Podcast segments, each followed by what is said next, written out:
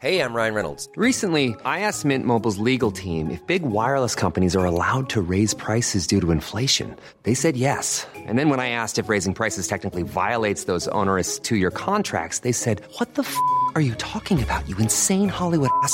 So to recap, we're cutting the price of Mint Unlimited from $30 a month to just $15 a month. Give it a try at mintmobile.com slash switch. $45 up front for three months plus taxes and fees. Promo for new customers for limited time. Unlimited more than 40 gigabytes per month. Slows. Full terms at mintmobile.com. Bonsoir à tous et bonsoir à toutes. Bienvenue dans Punchline ce soir sur CNews. L'enquête progresse après la vague d'émotions suscitée par la mort de Thomas, 16 ans, à Crépole dans la Drôme et les attaques au couteau perpétrées sur plusieurs autres jeunes. Sept personnes ont été interpellées dans les environs de Toulouse, a annoncé Gérald Darmanin. Parmi ces interpellés, l'auteur présumé des coups mortels. On fait le point sur cette enquête. On va voir aussi que la colère montait sur place après ces agressions préméditées et commises en bande avec une fois de plus la question de l'ensauvagement de notre société qui est posée. On verra par ailleurs qu'une fois de plus, la France insoumise a tenté d'attiser les braises à l'Assemblée nationale en, évoquant une autre agression, cette fois à caractère raciste, d'un jardinier dans le Val-de-Marne. On entendra la réponse musclée du ministre de l'Intérieur qui accuse la France insoumise d'essentialiser une partie des Français. Et puis l'autre grande interrogation ce soir, c'est la possibilité d'une libération d'une partie des otages retenus par le Hamas dans la bande de Gaza. Benjamin Netanyahou réunit son cabinet ce soir.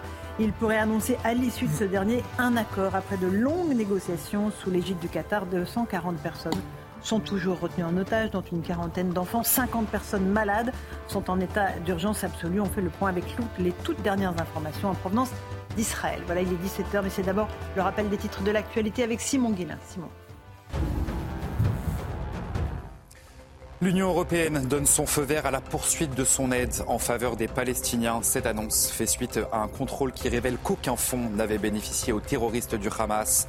L'Union européenne prestit toutefois, toutefois, que des contrôles plus stricts seront mis en place à l'avenir. Une stèle en hommage à Simone Veil a été dégradée à l'Est-Neuvin dans le Finistère. Le préfet dénonce avec la plus grande fermeté cette dégradation. Cette stèle a été décelée et brisée en deux morceaux, vraisemblablement durant ce week-end.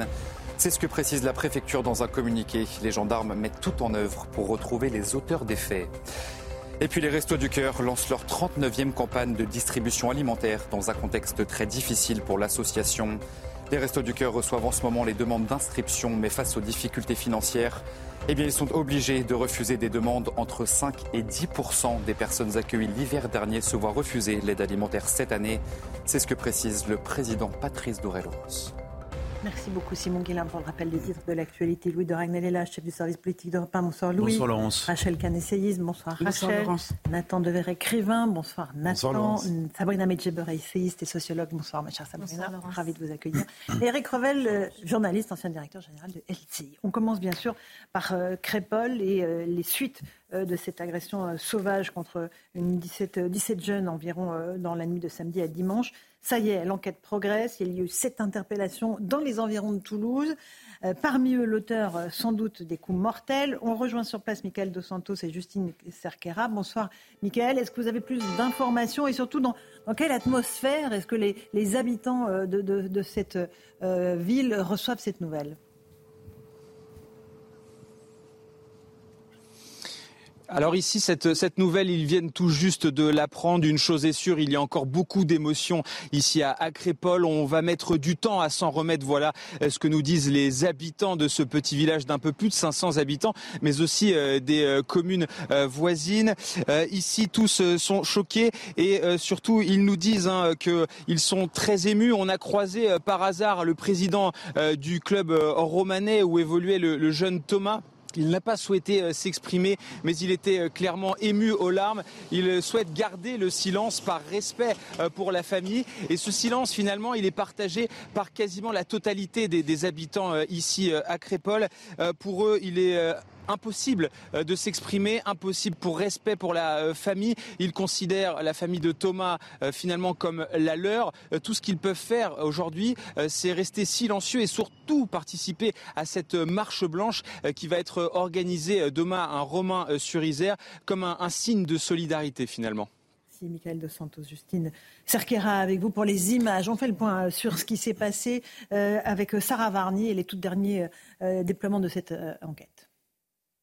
Le ministre de l'Intérieur Gérald Darmanin l'a annoncé. Sept personnes ont été interpellées cet après-midi dans les environs de Toulouse, dont l'auteur présumé des coups mortels. Une avancée dans l'enquête après l'audition de 70 témoins par la gendarmerie. Les images de vidéosurveillance et les connexions téléphoniques récoltées sont aussi en cours d'analyse. Des premiers éléments qui démontrent que les suspects ne sont pas tous du même quartier, comme le souligne le procureur de Valence. Il est faux d'affirmer que le groupe hostile serait composé d'individus tous originaires de la même ville et du même quartier. Ces lycéennes présentes au bal racontent ce qu'elles ont vu. Ils venaient danser avec les filles, euh, ils forçaient et tout. Et bah ouais, à la fin, ils étaient tous à la sortie, ils regardaient euh, tout le monde qui sortait et tout. Et il y avait quelque chose de bizarre. Ah, c'est des garçons euh, bah, de la monnaie, il y en a beaucoup qui disent que c'est eux. Et enfin, il y a des têtes que j'ai reconnues. Endeuillés par ce drame, lycéens et professeurs ont marqué une minute de silence ce lundi après-midi. Mercredi, une marche blanche devant le lycée sera organisée pour rendre un dernier hommage au jeune Thomas. Voilà, pour les faits, Louis de Ragnel, euh, on a plus d'informations. C'est le GIGN qui a mené euh, ces interpellations euh, du côté de Toulouse. Ce qu'on peut dire, c'est qu'il y a eu un très gros travail qui a été effectué par la gendarmerie, puisqu'il y, y, a un peu plus de 50 gendarmes enquêteurs honnêtement, c'est un déploiement très important. Hein. Ça montre que le, la gendarmerie n'a pas pris euh, cette enquête à la légère. Et donc, il y a eu au total 50 euh, gendarmes en plus euh, qui ont été mobilisés pour l'interpellation des auteurs. 40 gendarmes du GIGN de, de Satori, à côté de Versailles, le GIGN central, donc, qui, eux, étaient présents dans la Drôme. Et donc, 10 gendarmes de l'antenne GIGN de Toulouse qui ont réussi à, à interpeller donc, les 7 personnes, parmi lesquelles figurent l'auteur du coup mortel euh, qui a tué donc, euh, le, jeune, garçon de, Thomas oui, de 16 ans. On ne connaît pas encore le profil de ces personnes interpellées, j'imagine. Non, alors, enfin, on ne le, le connaît pas. Après, il y a beaucoup d'images qui circulent sur les réseaux sociaux. Donc, on, pour l'instant, on voit juste des visages. et il y a tellement d'images, d'ailleurs, que la gendarmerie a lancé un appel pour inciter les internautes qui partagent des, des, photos et des mmh. images euh, de cette triste soirée euh, à les, donner aux gendarmes enquêteurs. En priorité, avant de les mettre sur les réseaux sociaux. avancer dans l'élucidation de, ce qui s'est passé. En tout cas, on entendait euh, une des jeunes témoins dire on pense qu'ils sont de la monnaie, donc d'une cité de romans sur réserve. Ils étaient, en tout cas, à Toulouse. Là, ils étaient à Toulouse. pour l'instant, on n'a pas encore le détail, les circonstances aussi de la manière avec laquelle ils ont fait, ils sont allés à, Toulouse. Mais il je, c'est une hypothèse, hein, mais il est tout à fait possible que voyant euh, l'énorme dispositif, notamment des gendarmes du GIGN dans la Drôme, euh, ils aient essayé de fuir, qu'ils soient allés à Toulouse. Euh, et donc il y a peut-être une ramification. S'il s'agit par exemple de, bandes, il peut y avoir des gens qui viennent de deux endroits, qui se connaissent et qui se sont concertés pour commettre l'horreur dans cette salle des fêtes. Absolument. On est frappé à Sabrina Medjeber par l'ampleur et la dimension nationale de, cette affaire. Dans une toute petite ville voilà, où tout le monde se croyait à l'abri de ce genre de faits, 17 euh, personnes blessées, un, jeune garçon qui décède et une enquête qui mobilise jusqu'à 50 euh, gendarmes du GIGN. C'est pour montrer que les choses sont prises très au sérieux. Alors si on observe euh, ce drame en termes de dynamique sociale, on s'aperçoit qu'on est passé de violences urbaines territorialisées aux violences rurales, qu'on est passé de la culture transgressive par le délit à la volonté de la mort. Donc c'est euh, malheureusement en sociologie ou en philosophie ou en anthropologie ce que l'on peut observer euh, aujourd'hui parce qu'effectivement, euh, c'est cet attentat, parce que c'est évidemment pour moi un attentat, à partir du moment où on porte atteinte, ça devient un attentat. il s'inscrit aujourd'hui dans une, dans une considération nouvelle, c'est-à-dire qu'aujourd'hui, dans des villages préservés, reculés, euh, les gens qui y habitent, qui espèrent y trouver de la tranquillité, se voient confrontés à ce qu'ils voient à la télé en pensant que mhm. certainement ça n'arrivera euh, euh, jamais chez eux. C'est la raison pour laquelle je pense qu'il est utile, voire crucial, d'opter pour un bon langage journalistique. Quand j'entends vos confrères parler de RIX, mhm. ça n'est pas une RIX. Une RIX, c'est un affrontement entre deux bandes. Moi qui ai grandi dans les quartiers, qui ai assisté hein, à de nombreuses reprises à ce que c'est que des risques, ou ce que sont pardon, des RIX, c'est euh, une cité qui s'organise pour frapper une autre cité, mais elle prépare son affrontement en se rendant compte et en se renseignant si l'autre cité est suffisamment armée ou ne l'est pas, effectivement, pour euh, s'attaquer euh, à cette rixe. Là, il s'agit d'une abomination de barbares qui sont venus tuer ce, jeune homme et certainement d'autres, hein, puisque de toute façon, ils l'ont professé. Nous sommes là pour tuer. Alors, il y a certains sites qui parle de tuer des blancs, mais ça, euh, on, reste quand même très prudent sur, euh, sur L'enquête n'a encore pas du tout euh, démontré cela. Mais il s'agit d'un acte barbare et je pense que ce village et la France entière, parce que la mhm. France entière, en réalité, Laurence, elle saigne. Elle saigne symboliquement et elle saigne mhm. physiquement de toute cette dramaturgie autour de cette barbarie qui est de plus en plus croissante dans notre pays, où la violence est de plus en plus désinhibée, mhm. où le régalien s'affaisse d'année en année où la parentalité n'assure plus son devoir. Et on se retrouve dans une société euh, anomique à côté de contre-sociétés qui, elles, sont très bien organisées et surarmées. Absolument. Euh, euh, Rachel Kahn, on va écouter dans un instant le, ministre, le garde des Sceaux, qui lui aussi a répondu, parce qu'il dit voilà, la réponse de la justice sera à la hauteur, comme, à chaque fois. Est-ce que effectivement il y a, comme le disait Sabrina, un déséquilibre entre les faits et la réponse de l'État? Il y a déjà un déséquilibre entre les faits et l'analyse des faits, pardon, l'analyse des faits par les responsables politiques. C'est-à-dire qu'on voit bien comment les faits sont instrumentalisés à des fins aussi mmh. électoralistes et clientélistes. Et donc, à partir du moment où on ne regarde pas les faits en face, je ne vois pas comment les personnes peuvent les juger. Mmh. Euh, donc, euh, et puis après, effectivement, on constate que euh, au niveau des peines, au niveau des, des règles, qu'elles ne sont pas mises en œuvre de manière significative, en tout cas pas pas de pas, d'une façon qui fasse peur à ce genre de, d'individus. Absolument, absolument. Euh, Nathan Devers, peut-être un petit mot avant qu'on écoute le garde des Sceaux. Plusieurs remarques. D'abord, c'est vrai que euh, c'est difficile de nommer euh, cet événement. Oui. parce que aucun mot ne semble convenir à, ce C'est une attaque en fait, ou un alors l'attentat, comme le disait Sabrina Medjeber. C'est un mot peut-être un peu un peu faible. peut-être un peu faible. On a tous une pensée pour le, jeune homme euh, qui s'est fait assassiner. Euh, je pense que personne ne pouvait imaginer dans son village. J'ai écouté les témoignages aussi des, personnes qui étaient à cette soirée qui disaient mais c'était absolument inconcevable qu'une fête comme ça, rurale, sympathique, je crois que c'était les jeunes du village qui avaient demandé au mmh. village d'organiser cette fête pour eux. Euh, que cette fête puisse euh, tourner au drame de la manière euh, dont elle a tourné au drame, c'est-à-dire avec des gens qui viennent comme ça vouloir d'abord s'incruster dans la fête violemment et puis très très vite sortir des couteaux et poignarder des gens. De 25 cm, hein, les lames de 25 cm. Des lames de 25 cm et c'est absolument inconcevable et en effet peut-être que certaines personnes parmi les, témoins ont, pensé aux modalités d'un attentat, ou ont eu la peur mhm. en tout cas qu'on peut ressentir face à un attentat. Ensuite, c'est pas un attentat. Le concept ne, ne marcherait pas parce que si on qualifiait ça d'attentat, ça enlève vrai, euh, la dimension euh, euh, terroriste, de l'intentionnel, etc. c'est pas non plus une rixe. non, c'est pas une rixe. Les mots ont un sens.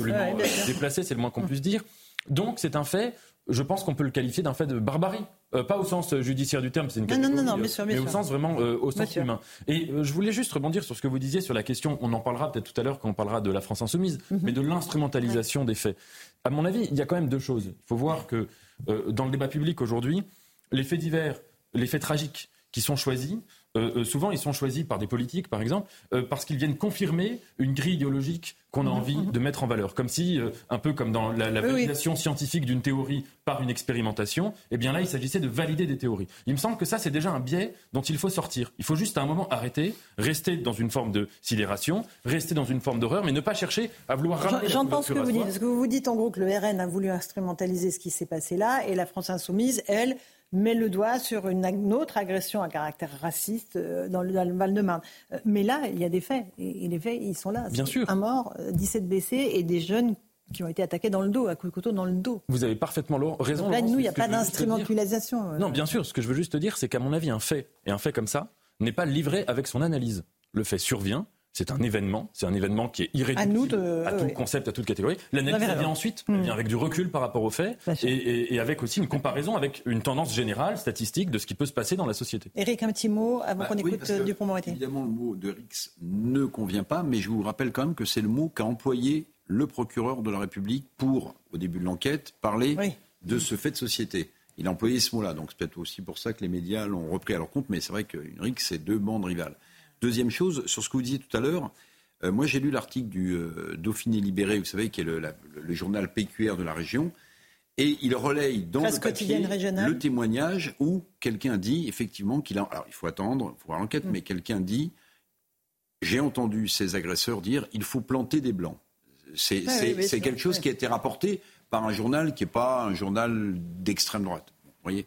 Maintenant, moi, ce qui me, ce qui me frappe beaucoup, euh, c'est c'est à quoi on assiste? C'est-à-dire que, euh, oui, moi, je mets le point là-dessus parce que c'est, si vous prenez des vacances dans une région ou une autre en France avec ces petits villages, le clocher, le kiosque, etc., en fait, vous avez l'impression fausse que vous êtes à l'abri de tout, qu'il ne peut rien vous arriver, et plus encore, qu'il ne peut rien arriver à vos enfants. Or là, la démonstration est faite que dans cette salle des fêtes, vous l'avez vu et souligné hier, Laurence, l'entrée était à 4 euros. vous voyez, ce, petit côté champêtre, mmh. ce petit côté fête de village, mmh. ce petit côté bal populaire, eh bien, même là, en réalité. Personne n'est en sécurité. Bah oui. Et c'est ça, quand même, qui est, terrifiant. On va écouter Eric euh, Dupont-Moretti parce qu'il a justement répondu au Rassemblement national et vous avez raison, euh, il y a une politisation des, deux côtés. Et puis après, je vous repasse la parole de Eric Dupont-Moretti. Oui, euh, la vie enlevée de ce gosse de 16 ans méritait à l'évidence euh, un moment de silence et de recueillement.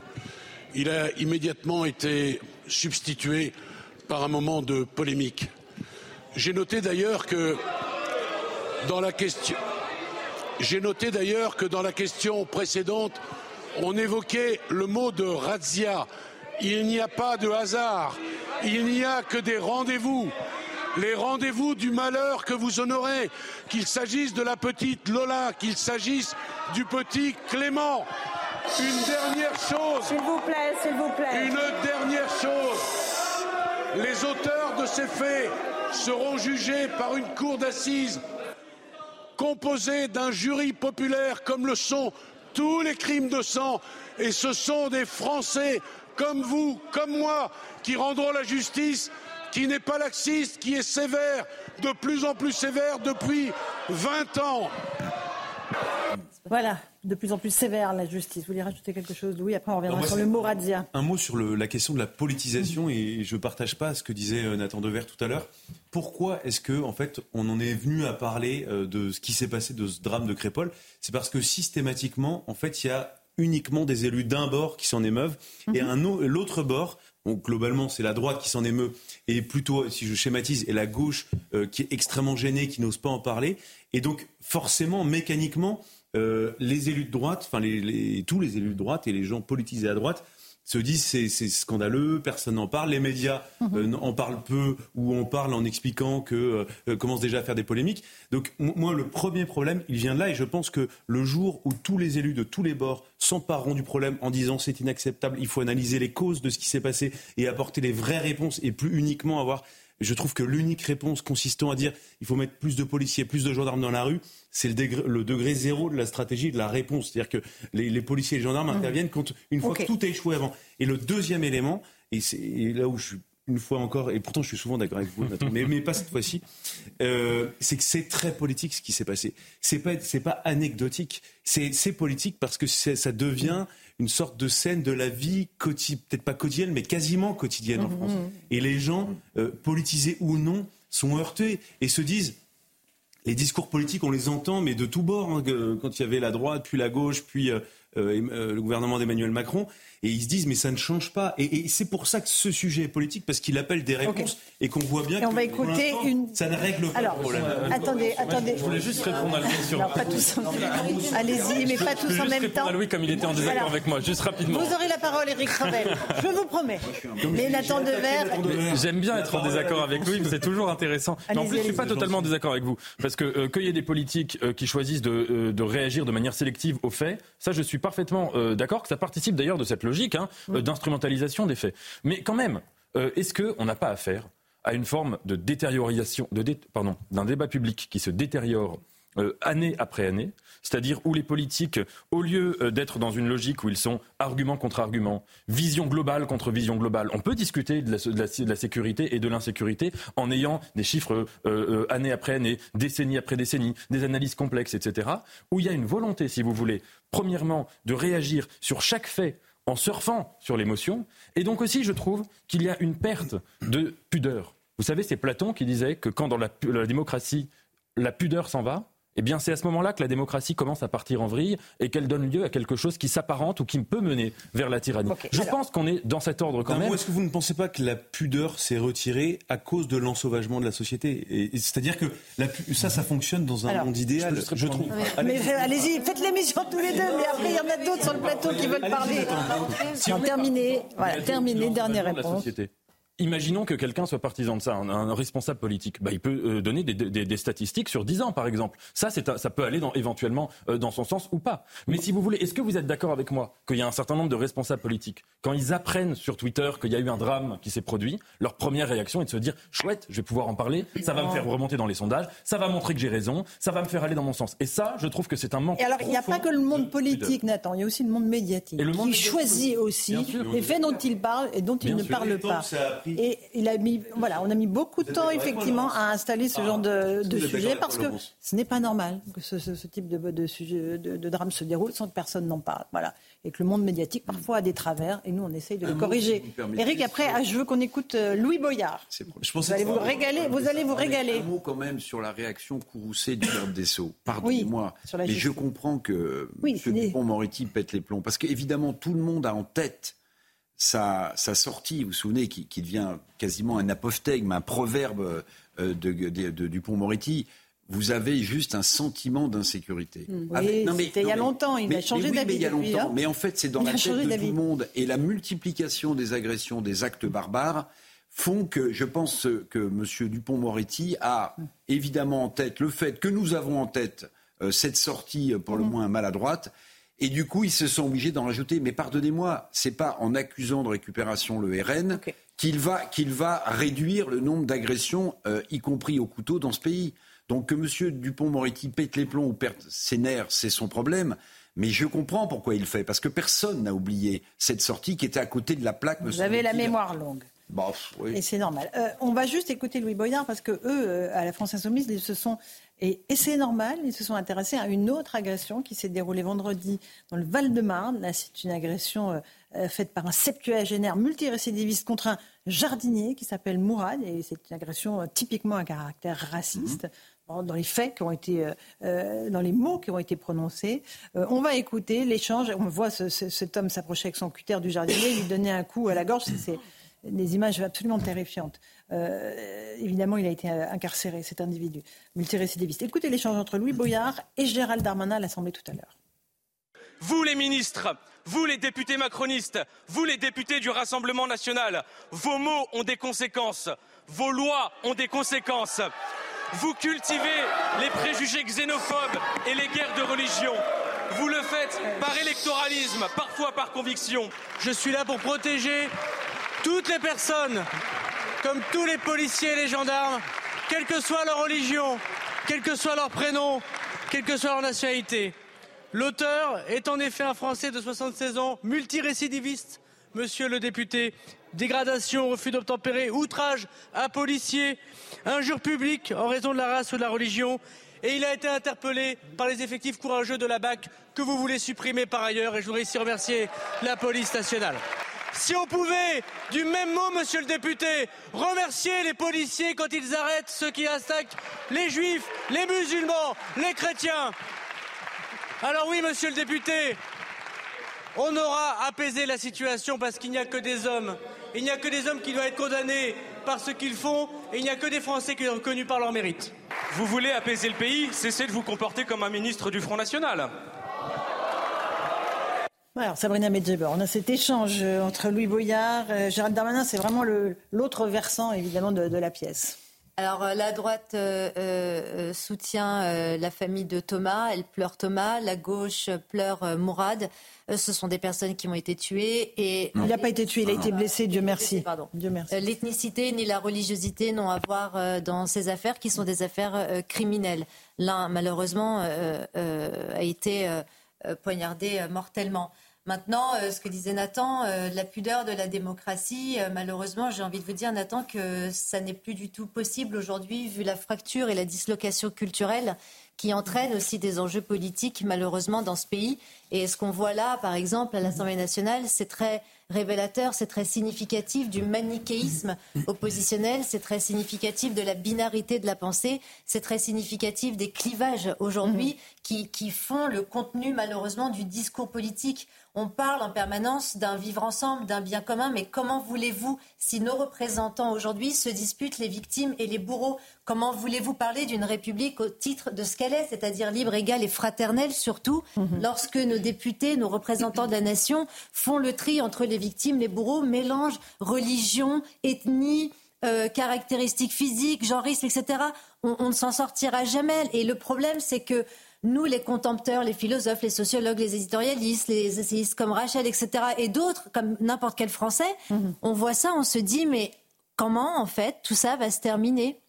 Comment tout ça va se terminer? Et je termine mm. juste là-dessus parce que il y a quelque chose qui m'intéresse beaucoup dans ce qu'a dit Monsieur Dupont-Moretti, qui surpolitise en réalité sa réponse comme s'il était inscrit dans un agenda euh, d'une certainement d'une présidentielle ou en tout cas il est déjà, on a l'impression qu'il est déjà dans un, un agenda politique lorsqu'il parle de Lola. Lola, euh, c'est une histoire qui est complètement différente. Elle a été tuée par une personne qui n'avait rien à faire sur le territoire français, qui mm. était euh, sous l'empire d'une d'une OQTF. Donc faire encore une fois la, la mauvaise la, mauvaise, si vous voulez, euh, distinction hmm. entre euh, personnes qui ont été tuées euh, suivant les ressorts des motivations, c'est quelque chose d'assez particulier. Mais là où on l'entend et là où on l'attend surtout, parce que vous voyez, c'est comme les plans banlieues, c'est comme les projets de loi sur l'immigration, les Français veulent des mesures pragmatiques on se rend compte que la violence, elle est de plus en plus désinhibée et elle est de plus en plus radicalisée sur les jeunes. Si M. Éric Dupont-Moretti veut apporter une réponse claire, qu'il revoie le code de justice pénale des mineurs, qu'il revoie l'excuse de minorité, qu'il revoie le principe de discernement. On fait une pause. contient euh, le code de justice. On se retrouve dans un instant. Je vous passerai la parole sur euh, ces deux euh, terribles affaires qu'on a évoquées. Dans un instant, dans Punchline sur CNews, à tout de suite.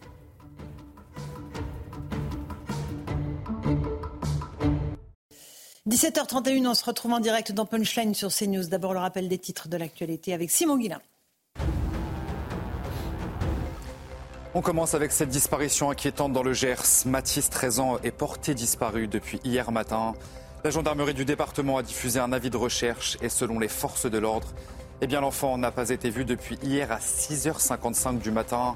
Lorsqu'il est monté dans le bus pour se rendre au collège où il ne s'est pas présenté, le jeune garçon est domicilié à Lausanne, dans le Gers donc. Un millier de pompiers toujours mobilisés dans le Pas-de-Calais. Le département reste placé en vigilance orange au cru après de nouvelles précipitations qui ont provoqué la remontée des cours d'eau. Des crues d'un niveau bien inférieur aux semaines précédentes, précise Vigicru, qui appelle à la vigilance en raison d'une reprise des averses. Et puis en Inde, 41 ouvriers sont piégés depuis 10 jours maintenant dans un tunnel routier qui s'est effondré. Pour la première fois, ils ont été filmés vivants, l'air épuisé et très anxieux. Les sauveteurs mobilisés sur place tentent de créer un nouveau passage pour les libérer, mais leur travail est ralenti par la chute de débris et les pannes répétées des machines de forage qui sont utilisées sur place, Laurence. Merci beaucoup Simon Guillain pour ce rappel des titres de l'actualité. On va maintenant partir euh, en Israël, à Tel Aviv, où vous le savez, d'intenses tractations euh, se déroulent autour de la libération éventuelle d'un certain nombre d'otages. Euh, Thibault Marcheteau, vous êtes avec nous en, direct avec Fabrice Elsner à, la caméra. Bonsoir à tous les deux. il y a eu donc de nombreuses déclarations officielles aujourd'hui qui allaient dans le sens d'une libération de ces otages par le Hamas. comment avancent les négociations selon vos informations? Eh bien, écoutez, les, Laurence, ces négociations, elles ont lieu en ce moment même, puisque Benjamin Netanyahou, le Premier ministre israélien, est en train euh, de euh, recevoir son cabinet de guerre, son cabinet de sécurité, et un petit peu plus tard dans la soirée, euh, son gouvernement. Les rumeurs qui circulent ici dans de nombreux médias israéliens parlent d'un accord sur la libération de 50 femmes ou enfants israéliens contre 150 prisonniers retenus en Israël qui pourraient donc rejoindre la bande de Gaza, mais également 300 camions chargés d'aide humanitaire qui pourraient euh, rentrer dans la bande de Gaza via l'Égypte. Euh, on parle d'un cessez-le-feu qui pourrait durer jusqu'à 4 jours. Il faut évidemment euh, prendre ces informations avec beaucoup de pincettes, puisque la situation évolue toutes les heures ici en Israël. Et je peux vous assurer, nous l'avons pu le constater avec Fabrice Elsner, que pour l'instant, il n'y a pas du tout de cessez-le-feu en Israël, puisque des roquettes viennent d'être tirées par le Hamas pour toucher plusieurs villes en Israël. Merci beaucoup pour ces explications, Thibault Marcheteau et Fabrice Elsner. Louis de Ragnel, on sait qu'il y a d'intenses tractations euh, qui se déroulent depuis des jours, en réalité, sous l'égide du Qatar, pour arriver à faire en sorte que les deux parties, le gouvernement israélien et le Hamas, qui ne se parlent pas directement, mais réussissent néanmoins à négocier. Absolument, avec euh, donc euh, d'autres acteurs derrière, hein, principalement les États-Unis, l'Égypte et la France. et donc voilà, donc toutes ces personnes se parlent, parfois ont des intérêts divergents, parfois veulent jouer sur un levier plutôt qu'un autre. Les leviers, il y en a 4, 5 à peu près. C'est le nombre d'otages libérés, la contrepartie, combien de prisonniers palestiniens dans les prisons israéliennes sont libérés en échange. Euh, l'autre point euh, qui a vraiment posé question et fait débat, c'est le nombre de jours du cessez-le-feu ou de la trêve. D'ailleurs, il y a un débat sémantique. Sur dans le trêve humanitaire ou cessez-le-feu Voilà. Ça, euh, donc Israël ne voulait pas entendre parler de, de cessez-le-feu et voulait parler plutôt de, de, trêve humanitaire. Le Hamas voulait cinq jours de cessez-le-feu selon ses propres mots. Israël, pour eux, c'était inacceptable, puisque cinq jours, c'est autant de temps dont pourrait disposer le Hamas pour se reconstituer, se repositionner reprendre des forces. Euh, et puis, il y a eu aussi, en fait, c'est extrêmement complexe. Tout se joue vraiment dans les micro-détails. Je vous donne un exemple. Euh, il y a eu un débat, il y a eu enfin, une discussion euh, sur est-ce que pendant ces cinq jours, ces quatre à cinq jours de trêve ou de cessez-le-feu, mhm. est-ce que Israël doit pouvoir continuer à faire voler ses drones d'observation dans le ciel? le Hamas réclamait à ce qu'il y ait l'arrêt du survol mhm. de la bande de Gaza, mais Israël disait mais oui, mais si on arrête de survoler, on ne sait pas euh, comment. Ce qui se passe, évidemment. Hmm. Et, même s'il y a une trêve, euh, il y a quand même, euh, ça, ça reste la guerre. Et l'objectif final et unique d'ailleurs d'Israël, c'est, enfin il y en a deux en fait, c'est d'éliminer tous les représentants, tous les responsables et les, les, les, terroristes du Hamas, et côté, libérer, les otages. Hmm. Donc voilà, donc ça c'était vraiment les principaux termes de l'accord. Ensuite, la France est intervenue plus sur le volet humanitaire euh, pour notamment euh, débloquer euh, la réouverture du, de, la porte à, Rafah, la frontière entre Gaza et, l'Égypte. permettre par exemple l'acheminement de 300 à 400 camions par jour pour apporter de la nourriture, de l'eau et des médicaments. on sait qu'aussi dans les tractations, euh, il a été question que ce soit essentiellement des médicaments euh, français euh, qui soient acheminés dans, la bande de Gaza. Il y a aussi la question du fuel. la livraison, par exemple, le Hamas réclamait la livraison de 40 à 50 000 litres de fuel par jour. Donc c'est aussi des quantités assez importantes. manifestement, on arriverait sur un chiffre à peu près deux fois inférieur. Et puis, je termine. enfin, c'est le sujet. Non, mais c'est majeur parce que voilà. Et il y a un autre volet qui est très, important par rapport à la diplomatie française. Euh, vous savez qu'Emmanuel Macron avait proposé à ce qu'une cinquantaine d'enfants de Gaza puissent être soignés euh, par la France. Donc finalement, il y aurait manifestement des enfants, mais pas que des enfants. Euh, il y a le bateau, c'est le porte-hélicoptère amphibie, le Dixmude, qui maintenant est en, Méditerranée et donc je crois qu'il est arrivé au large de, Gaza. Et donc à bord de ce bateau, il y a une unité pédiatrique mhm. qui a embarqué pour permettre de soigner des enfants, mais pas que des enfants. Il y aurait aussi manifestement la possibilité de soigner des adultes. Et ensuite, s'agissant du reste des enfants donc de Gaza qui ne pourront pas aller euh, sur le Dixmude parce qu'il y aura que des blessés légers sur le, porte-hélicoptère, eh bien, il y, a, toute une procédure administrative qui est en train d'être montée par les services français. C'est-à-dire que vous pouvez pas euh, pour qu'ils puissent être acheminés en France. mais même, c'est mmh. purement administratif. Mmh. Vous avez, par exemple, vous pouvez pas euh, dire à un enfant, bah, tu viens avec nous. Euh, sans, l'accord de ses parents. Donc il faut l'accord des mmh. parents. La question se pose aussi de savoir si euh, est-ce que les enfants peuvent être accompagnés euh, de leur père, de leur mère. Une fois qu'on a la liste des noms, il faut que tous ces noms soient ce qu'on appelle criblés dans les bases des services de renseignement français pour vérifier qu'il n'y a pas une volonté aussi de la part du Hamas pour essayer d'utiliser cette générosité française pour faire rentrer en fait des combattants, euh, des terroristes du Hamas sur le territoire français. Bref, je vous fais la version courte qui est déjà un peu longue.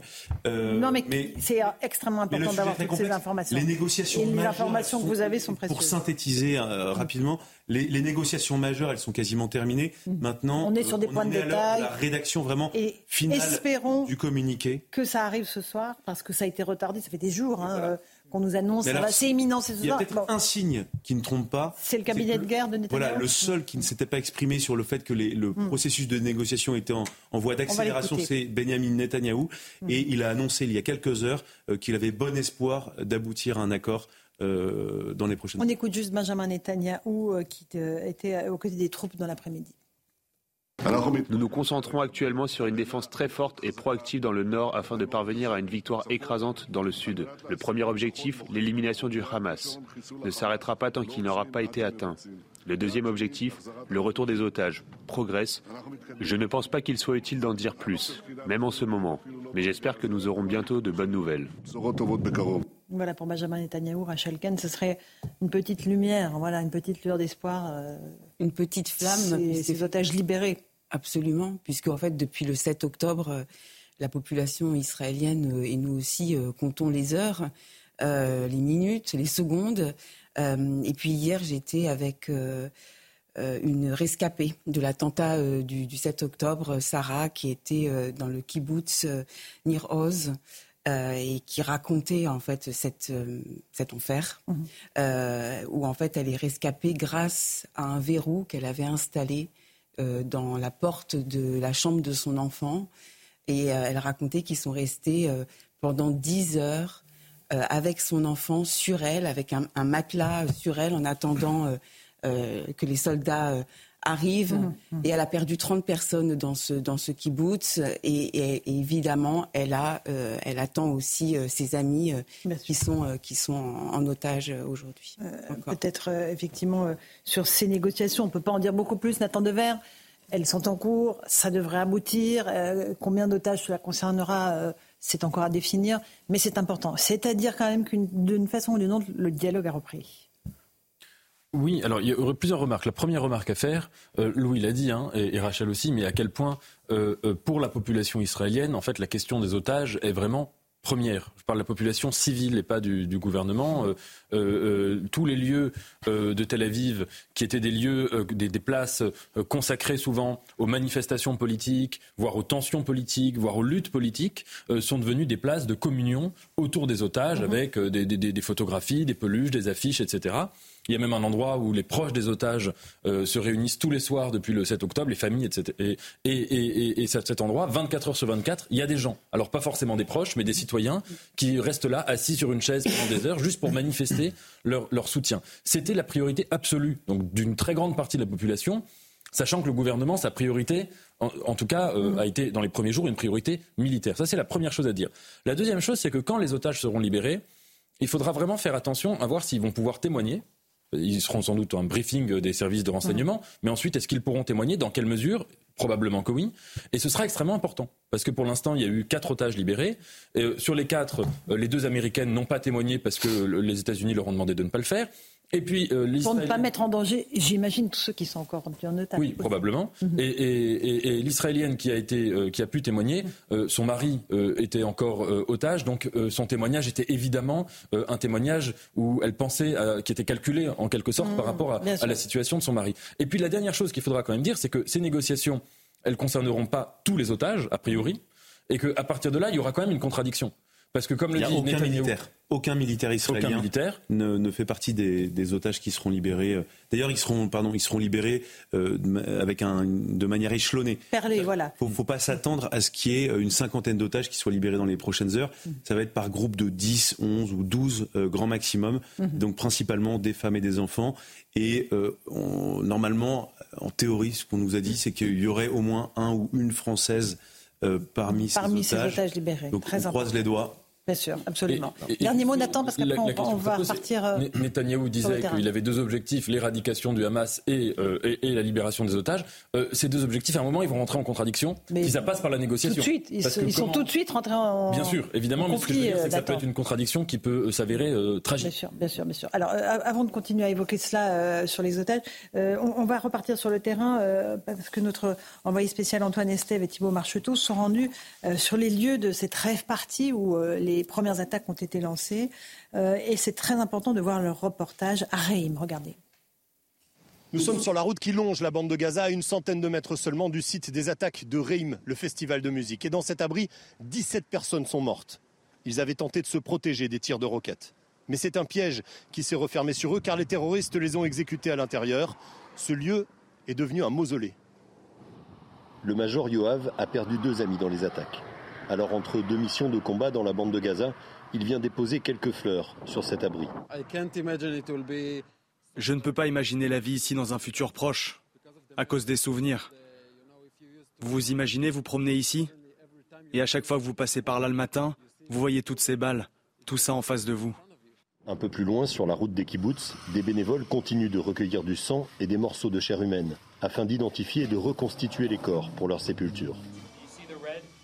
Vous voyez tout ce rouge sur le mur là Tout ça c'est du sang. Il y en a plein partout. Là aussi, ça a été projeté. Il y a eu une explosion ici. C'est vraiment triste. Ce nettoyage macabre des lieux des attaques va certainement prendre des mois encore. On doit tout nettoyer du sol au plafond. Les rescapés vont revenir ici avec des bougies pour en faire un lieu de souvenir pour leurs proches. Il ne faut pas qu'ils voient tout ça. Sur le site du festival de musique où plus de 300 personnes sont mortes, il reste encore des traces des massacres. Seuls les véhicules militaires qui vont combattre dans la bande de Gaza en face viennent rompre le silence pesant de ce lieu. Voilà pour ce reportage d'Antoine Estève et Thibault Marcheteau, très impressionnant. Euh, ah oui, très impressionnant et euh, évidemment honte à ceux qui euh, refusent de considérer que le Hamas est un groupe terroriste et barbare. Mhm. Les images parlent d'elles-mêmes, mais un mot quand même sur les otages, moi où je suis un petit peu inquiet quand même, c'est pas tellement sur la libération perlée de 10, 15 otages, vous l'avez dit, 50 otages peut-être qui sont en urgence absolue, qui ont des pathologies. Bon. Mais c'est qu'en réalité, euh, en termes de stratégie, pour le Hamas, les otages, c'est, entre guillemets, une assurance vie pour eux. Parce qu'ils s'en servent comme bouclier. Dès lors où les otages seront libérés graduellement, je ne sais pas si les 240 le seront, mais ça veut dire qu'à partir de ce moment-là, ils n'ont plus leur assurance vie. Mais on n'en parle que d'une cinquantaine sur les 240. mais, hein. Non, mais ici, sur ce, sujet, parce mm. qu'on va se réjouir, et on a raison, pour les 50 ou 100 otages qui vont être libérés. Mais ce qui m'inquiète beaucoup, c'est pour ceux qui vont rester. Pourquoi? Parce que eux, ils auront une pression maximum, et je ne suis pas certain qu'ils seront libérés aussi vite, parce que le Hamas, les leaders du Hamas le savent très bien, s'ils n'ont plus d'otages, rien n'arrêtera la main de Tsahal. Et là, c'est un vrai sujet. Bien sûr. Alors, il y a peut-être une petite précision, Eric. Il faudra, il faudra regarder avec euh, de, près. Euh, vous savez, il y a une cinquantaine d'otages aujourd'hui qui sont en urgence absolue, en besoin de soins. Oui, euh, quelle sera la part mhm. de ces otages parmi les otages libérés Parce qu'on sait que le, pour, aussi pour le Hamas, avoir des, c'est un peu horrible ce que je vais dire, mais avoir des otages qui sont en urgence absolue, c'est très compliqué à déplacer. Enfin, c'est physique et très concret. c'est des gens qui ont besoin de médicaments qui sont du coup très affaiblis. Euh, oui, je partage. Mais est-ce que je voudrais pas qu'on laisse croire, peut-être, peut-être, mais c'est mon sentiment. Hein, Vous avez raison. C'est que ah, tous les otages vont être libérés graduellement, parce que le jour où le dernier otage est libéré par le Hamas. Prenez l'exemple des militaires, des soldats israéliens. s'occupera d'éradiquer. Je pense qu'il y aura une autre C'est ça qui, bien sûr, bien sûr. qui reste. Bien sûr. Un tout petit mot, Sabrina, sur euh, à la fois ce qu'on a vu dans ce, sur, festival de rêve parti et la question des otages. Je pense qu'on est tous d'accord. Hein, effectivement, euh, cette libération euh, parcimonieuse d'otages que l'on espère avérée, elle pose un problème en termes de, rétention justement des autres, puisque comme dit Eric, il se peut que ce soit aussi une garantie ou une forme d'assurance pour peser dans le rapport de force. Maintenant, le Hamas, comme l'a dit Eric, c'est une organisation terroriste. On connaît sa casuistique, on connaît sa dogmatique et on connaît surtout son eschatologie. On connaît ses méthodes, euh, pour le moins absolument lâches. Et moi, je m'étonne énormément que dans ce processus de négociation, il n'y ait pas les chefs du Hamas qui sont euh, mhm. gentiment planqués euh, au Qatar. Je m'étonne que ce soit le Qatar qui prenne la parole au nom justement des dirigeants du Hamas et qui mhm. participe à cette négociation d'otages. Donc, encore une fois, c'est une guerre qui est qui est structurellement très complexe euh, parce qu'elle implique un nombre de rapports de force idéologiques, politiques, structurels, eschatologiques. Mais mm. euh, cette libération d'otages, on espère qu'elle se passera bien, mais il, je, je, enfin, je l'espère. Mais le Hamas est prêt à tout. Hein. On, le rappelle, je veux dire, euh, ils, ils, ont une charte, ils ont une politique, ils ont un objectif eschatologique. Donc, on espère simplement qu'ils ne saboteront pas structurellement cette libération d'otages. On écoute juste le président Joe Biden qui vient de s'exprimer à propos de cette libération espérer des otages. Je voudrais dire quelques mots sur l'effort gigantesque déployé pour amener les otages chez eux. Le Hamas les détient depuis le 7 octobre. Nous sommes maintenant très proches de ramener les otages chez eux.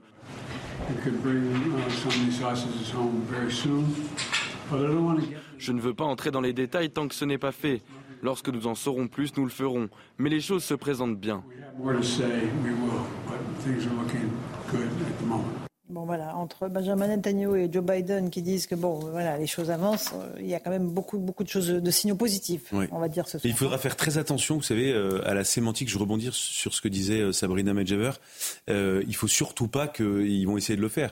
le Hamas, il faut surtout pas qu'ils réussissent à donner l'impression qu'ils ont un grand cœur et qu'ils sont charitables. Non, non, parce qu'en fait, tout le monde est tellement suspendu. S'ils font ça, c'est parce qu'il y a de la pression sur eux aussi. Voilà, mais tout le monde est tellement suspendu à mm. entre guillemets l'attente d'une bonne nouvelle de la libération d'otages euh, faut pas euh, psychologiquement inverser les choses. Le Hamas reste une organisation terroriste, horrible qui a créé, qui a perpétré les massacres du 7 octobre. Personne ne l'oublie. Bien sûr, c'est pour ça que j'insistais sur l'importance des témoignages, parce que pour l'instant, le témoignage existant disait que commençait, la femme commençait en disant qu'elle avait vécu l'enfer et après elle disait qu'elle avait été globalement bien traitée, etc. Euh, probablement que euh, les otages qui vont être libérés euh, raconteront une autre réalité. Et c'est vrai qu'il y a une contradiction énorme dans la communication du Hamas c'est que, ce qui est très rare dans l'histoire de la barbarie, le 7 octobre, ils étaient les premiers à s'inspirer des méthodes de Daesh et à montrer qu'ils étaient des, salauds absolus, parce que c'est le mot, et à mettre en scène mhm. cela. Et que, concernant la question des otages, hein, si on prend l'exemple des quatre otages qui ont été libérés, au contraire, ils ont voulu se mettre en scène en train de donner du thé euh, aux otages, de leur serrer la main, de leur faire des câlins, de les aider à marcher, comme s'ils mettaient en scène une sorte de mm. fausse humanité. Là, il y a une contradiction qui est tellement grande, et le plus sidérant, c'est de voir que certains médias tombent dans le panneau, ou certaines personnes dans le monde euh, international. Personne n'est surpris. Je voulais juste rebondir sur cette contradiction. Effectivement, le fait qu'on ait eu ces images du 7 octobre et le fait que l'ambassade d'Israël les montre aux journalistes, ce film de 45 minutes avec toutes ces horreurs qui ont été perpétrées, il faut savoir et c'est Raïm Corsia qui, me l'a dit hier, euh, qu'il euh, a été interdit aux militaires de voir ces images pour ne pas qu'ils soient dans cet esprit de vengeance. Et mhm. effectivement, c'est contradictoire parce que nous, on voit ces images qui sont intolérables et forcément, il y a une partie de notre humanité qui disparaît tellement c'est insoutenable. Et là, justement, Tsahal, euh, aucun des, des militaires n'a le droit de voir ces images pour ne pas qu'ils soient dans cette inhumanité. Peut-être la différence entre la barbarie et la civilisation. Voilà. Peut-être que c'est un des sujets qui sont en cours. Eric Revel, euh, on a cette situation, on espère qu'elle va se débloquer. Pendant ce temps-là, néanmoins, la, guerre va continuer. Euh, l'objectif numéro un de Benjamin Netanyahu, il l'a redit, et c'est éradiquer le Hamas. Ça, ça ne s'arrêtera pas. Le Hamas, bon, c'est juste, mais derrière, il faut aussi, on le dit souvent, mais il faut l'avoir en tête, c'est euh, qu'est-ce que va-t-il se passer ensuite? Mhm. Euh, il y a une commission d'enquête indépendante qui va être mise en place en Israël, qui est une démocratie, parce que euh, Benjamin Netanyahu devra quand même rendre des comptes sur un certain nombre de dysfonctionnements. Hein. Moi, c'est une antienne pour moi. Comment se fait-il que le Mossad, mhm. ni les services secrets américains, n'aient été au courant d'une attaque euh, à cet endroit? Bon, c'est un vrai sujet. Comment se fait-il que la frontière qui séparait Gaza d'Israël soit montrée aussi poreuse. Mhm. Comment se fait-il que 1400 euh, terroristes du Hamas soient rentrés, suivis par des centaines de Gazaouis également? Tout cela, il faudra, il faudra s'expliquer parce qu'il y a derrière la question politique. Est-ce mhm. qu'on enclenche ou pas, une fois pour toutes, le débat autour d'une nation pour les Palestiniens? Benjamin Netanyahou devra rendre des comptes politiques. Il a, il a, il a un cabinet de guerre aujourd'hui, euh, Laurence, mhm. mais il a un gouvernement aussi avec des extrémistes qui ont fait des choses, à mon avis, sur lesquelles il devra. Comme il l'a dit, pour l'instant c'est le temps de la guerre, et il y aura ensuite le temps de rendre des comptes. mais on a, vous avez raison d'ouvrir le débat, on aura l'occasion d'y revenir dans un instant dans Punchline sur CNews et sur Europe 1. À tout de suite. Bonsoir à tous et bonsoir à toutes. Bienvenue dans Punchline ce soir sur CNews et sur Europe 1. Comment vont-ils? Où sont-ils? Sont-ils maltraités? Ont-ils à manger? Quand allons-nous les revoir? Ces questions, les familles des 240 otages prisonniers du Hamas n'ont de cesse de se les poser depuis le 7 octobre. Une attente infernale, faite de haut et de bas, d'espoir fou d'une libération, puisque des négociations sont sur le point d'aboutir, suivies de phases de désespoir si ces négociations capotent au dernier moment. D'autres familles ont éprouvé avant elles ce calvaire épouvantable. Je pense aux otages français du Liban dans les années 80. Joël Kaufmann, femme de Jean-Paul Kaufmann, détenue pendant plus de trois ans par le Hezbollah, s'était battue sans relâche pour que l'on ne l'oublie pas lui ni ses compagnons d'infortune. Tenez bon courage, il faut continuer à y croire, disait-elle aux autres familles d'otages lorsque son époux fut libéré après plus de 1000 jours de captivité. Ce que font ceux dont les enfants ou les parents sont aujourd'hui aux mains du Hamas à Gaza, manifestant devant le siège de Tsahal pour que les bombardements israéliens n'écrasent pas les otages avec leurs ravisseurs, interpellant Benjamin Netanyahou, l'ONU, l'UNICEF, le monde entier pour qu'on ne les oublie pas. Si certains d'entre eux pouvaient être libérés ce soir, ce serait une petite lueur de bonheur dans cet océan de malheur qui frappe toute la région. On va en débattre ce soir dans Punchline.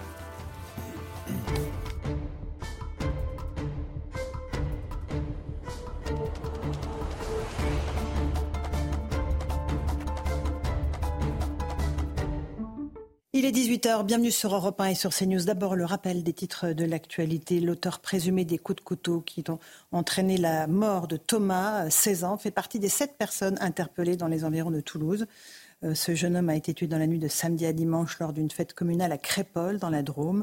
Une cinquantaine de gendarmes du GIGN ont été mobilisés pour procéder à ces interpellations.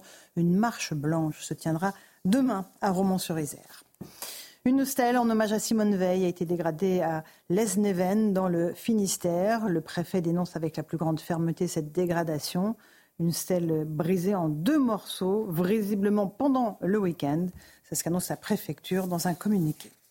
Les Restos du Cœur lancent leur 39e campagne de distribution alimentaire dans un contexte difficile pour l'association. Face aux difficultés financières, ils sont obligés de refuser des demandes. Environ 5 euh, à 10% des personnes accueillies l'hiver dernier vont se voir refuser cette année l'aide alimentaire, déplore le président Patrice Douret. Enfin, 46e jour de détention pour les 240 otages détenus par l'organisation terroriste du Hamas dans la bande de Gaza. Parmi eux, des bébés, des jeunes femmes, des personnes âgées ou des personnes malades qui nécessitent des soins lourds. Huit de ces otages sont français. Ils se nomment Elia, Ofer, Sarah, Eitan. Mia, Orion, Oaz et Erez. Nous pensons à tous ces otages ce soir et nous espérons leur libération prochaine. Voilà, il est 18h02 minutes euh, si vous nous rejoignez à l'instant sur Europe 1 et sur CNews. Louis de Ragnel, chef du service politique d'Europe 1 est avec nous. Bonsoir. Bonsoir Laurence. Rachel Kahn, essayiste, est là. Bonsoir. Nathan Dever qui est écrivain.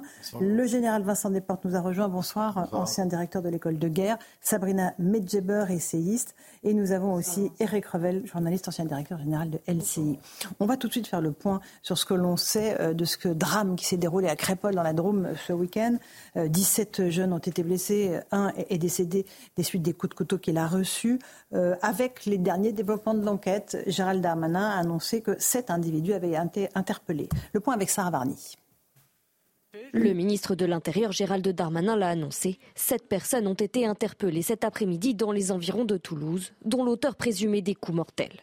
Une avancée dans l'enquête après l'audition de 70 témoins par la gendarmerie. Les images de vidéosurveillance et les connexions téléphoniques récoltées sont aussi en cours d'analyse.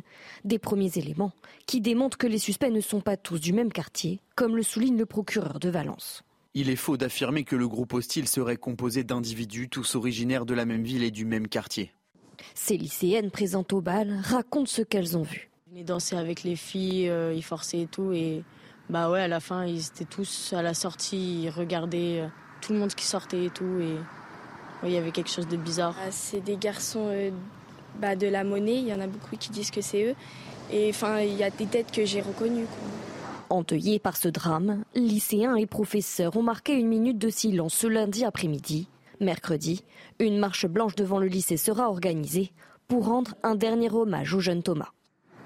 Alors nous avons nos envoyés spéciaux Michael Dos Santos et Justine Cercara qui se trouvent à Crépole. Bonsoir à tous les deux. Depuis ce week-end, Michael, on a pu entendre l'émotion des habitants de cette toute petite commune, mais il y a aujourd'hui un autre sentiment qui commence à se faire entendre, celui de la colère, Michael.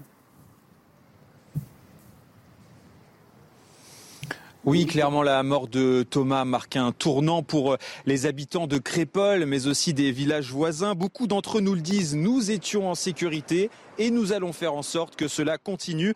Ils refusent hein, que cette violence s'installe ici et quitte à s'armer pour se faire justice soi-même en cas de nouvelle attaque. Euh, beaucoup d'ailleurs de chasseurs le sont déjà ici dans le euh, secteur. Un changement finalement d'état d'esprit qui inquiète en revanche d'autres habitants.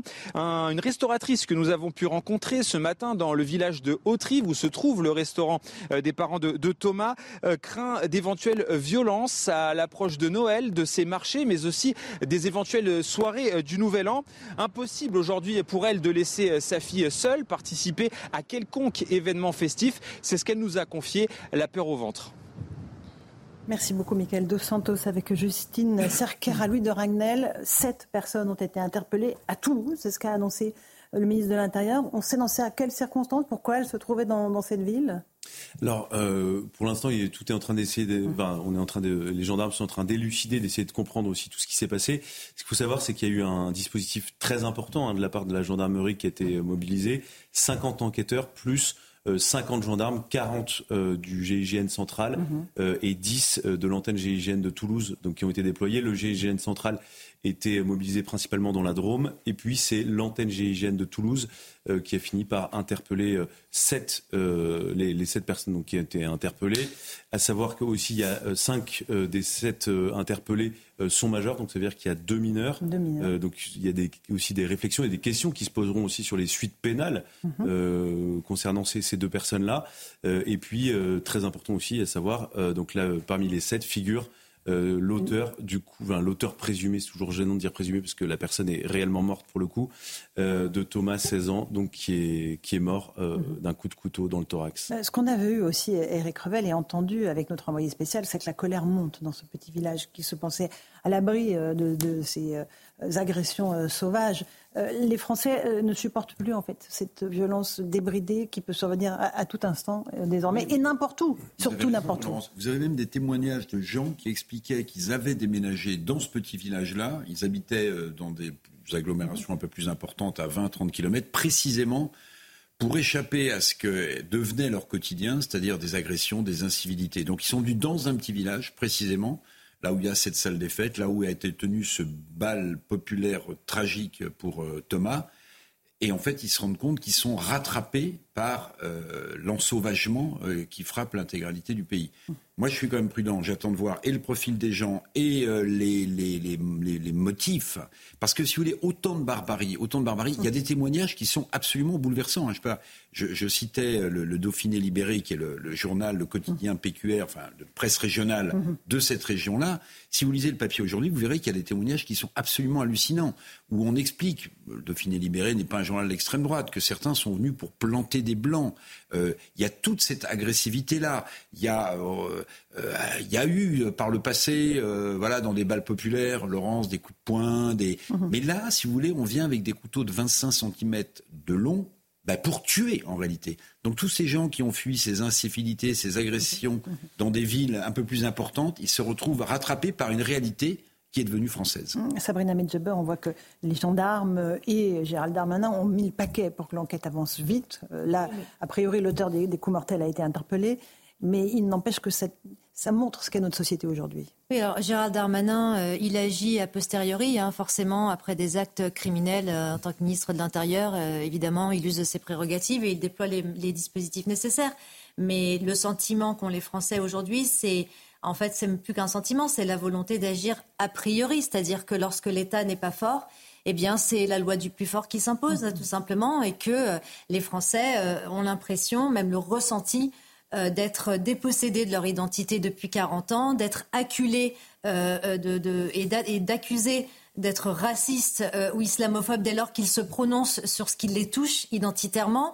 Les Français en ont plus qu'assez, sont inquiets et abandonnés par le régalien parce que leurs quartiers ne sont plus en sécurité, parce que leurs filles ne peuvent plus prendre les transports le soir en étant habillées avec une, une petite jupe ou en buvant euh, des, des, verres ou en allant euh, dans, un bal, malheureusement dans un mmh. village. Les Français en ont absolument marre de l'insécurité ambiante qui devient non plus une, une insécurité mais une barbarie. Moi, quand j'entends cette l'ensauvagement de la France. Euh, non, c'est pas l'ensauvagement de la France, c'est la barbarie de la France. Aujourd'hui, pour un mauvais regard, on est dans un bal, on demande à, des usagers de la RATP de mettre un masque euh, pendant le Covid, on se fait tuer.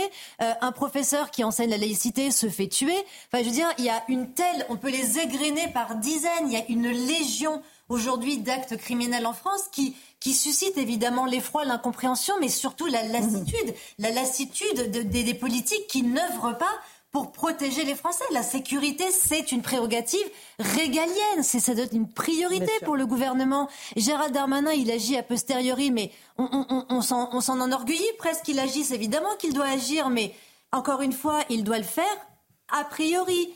Quand je vois le rapport de la Cour des comptes qui indique par exemple que l'année dernière, 22 000 policiers ont démissionné, Laurence, où va-t-il trouver les effectifs de police nécessaires pour assurer la sécurité des Français? Vous avez raison. Comment vont-ils faire? La crise des vocations, c'est important. Euh, évidemment. Général Desportes, vous avez évidemment un regard de militaire sur la situation de notre pays euh, où l'insécurité monte, euh, les homicides augmentent, où vraiment on risque sa peau désormais n'importe où.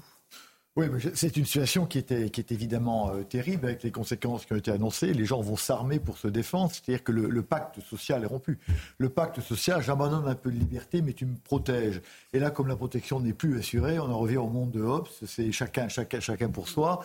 Et donc, c'est le contraire de la civilisation. Donc, il est clair que la France doit se reprendre euh, rapidement. Et faire preuve d'autorité. Exactement. Qui ne vous est pas étranger. Rachel Kahn, peut-être euh, un dernier mot sur cette situation. Ces jeunes interpellés, deux mineurs parmi ceux qui ont été interpellés, disait l'autre Effectivement, je partage hein, le, climat de, violence. On peut saluer euh, euh, les mots et, les actions euh, de Gérald Darmanin qui tient bon, je trouve. Mais effectivement, je partage aussi, il faut que cette, cette, force, cette puissance et d'être très d'incarner au fond ce qu'est la République, cette unité républicaine, elle n'est pas assez présente et notamment auprès de certains de nos dirigeants qui ont une obsession euh, racialiste de la République et je trouve que ça divise cette France. En, somme, ce que, ce que, disait Gérald Darmanin tout à l'heure, il y avait un, extrait, euh, il disait que dans cette République, euh, les personnes sont condamnées par rapport à leurs actes.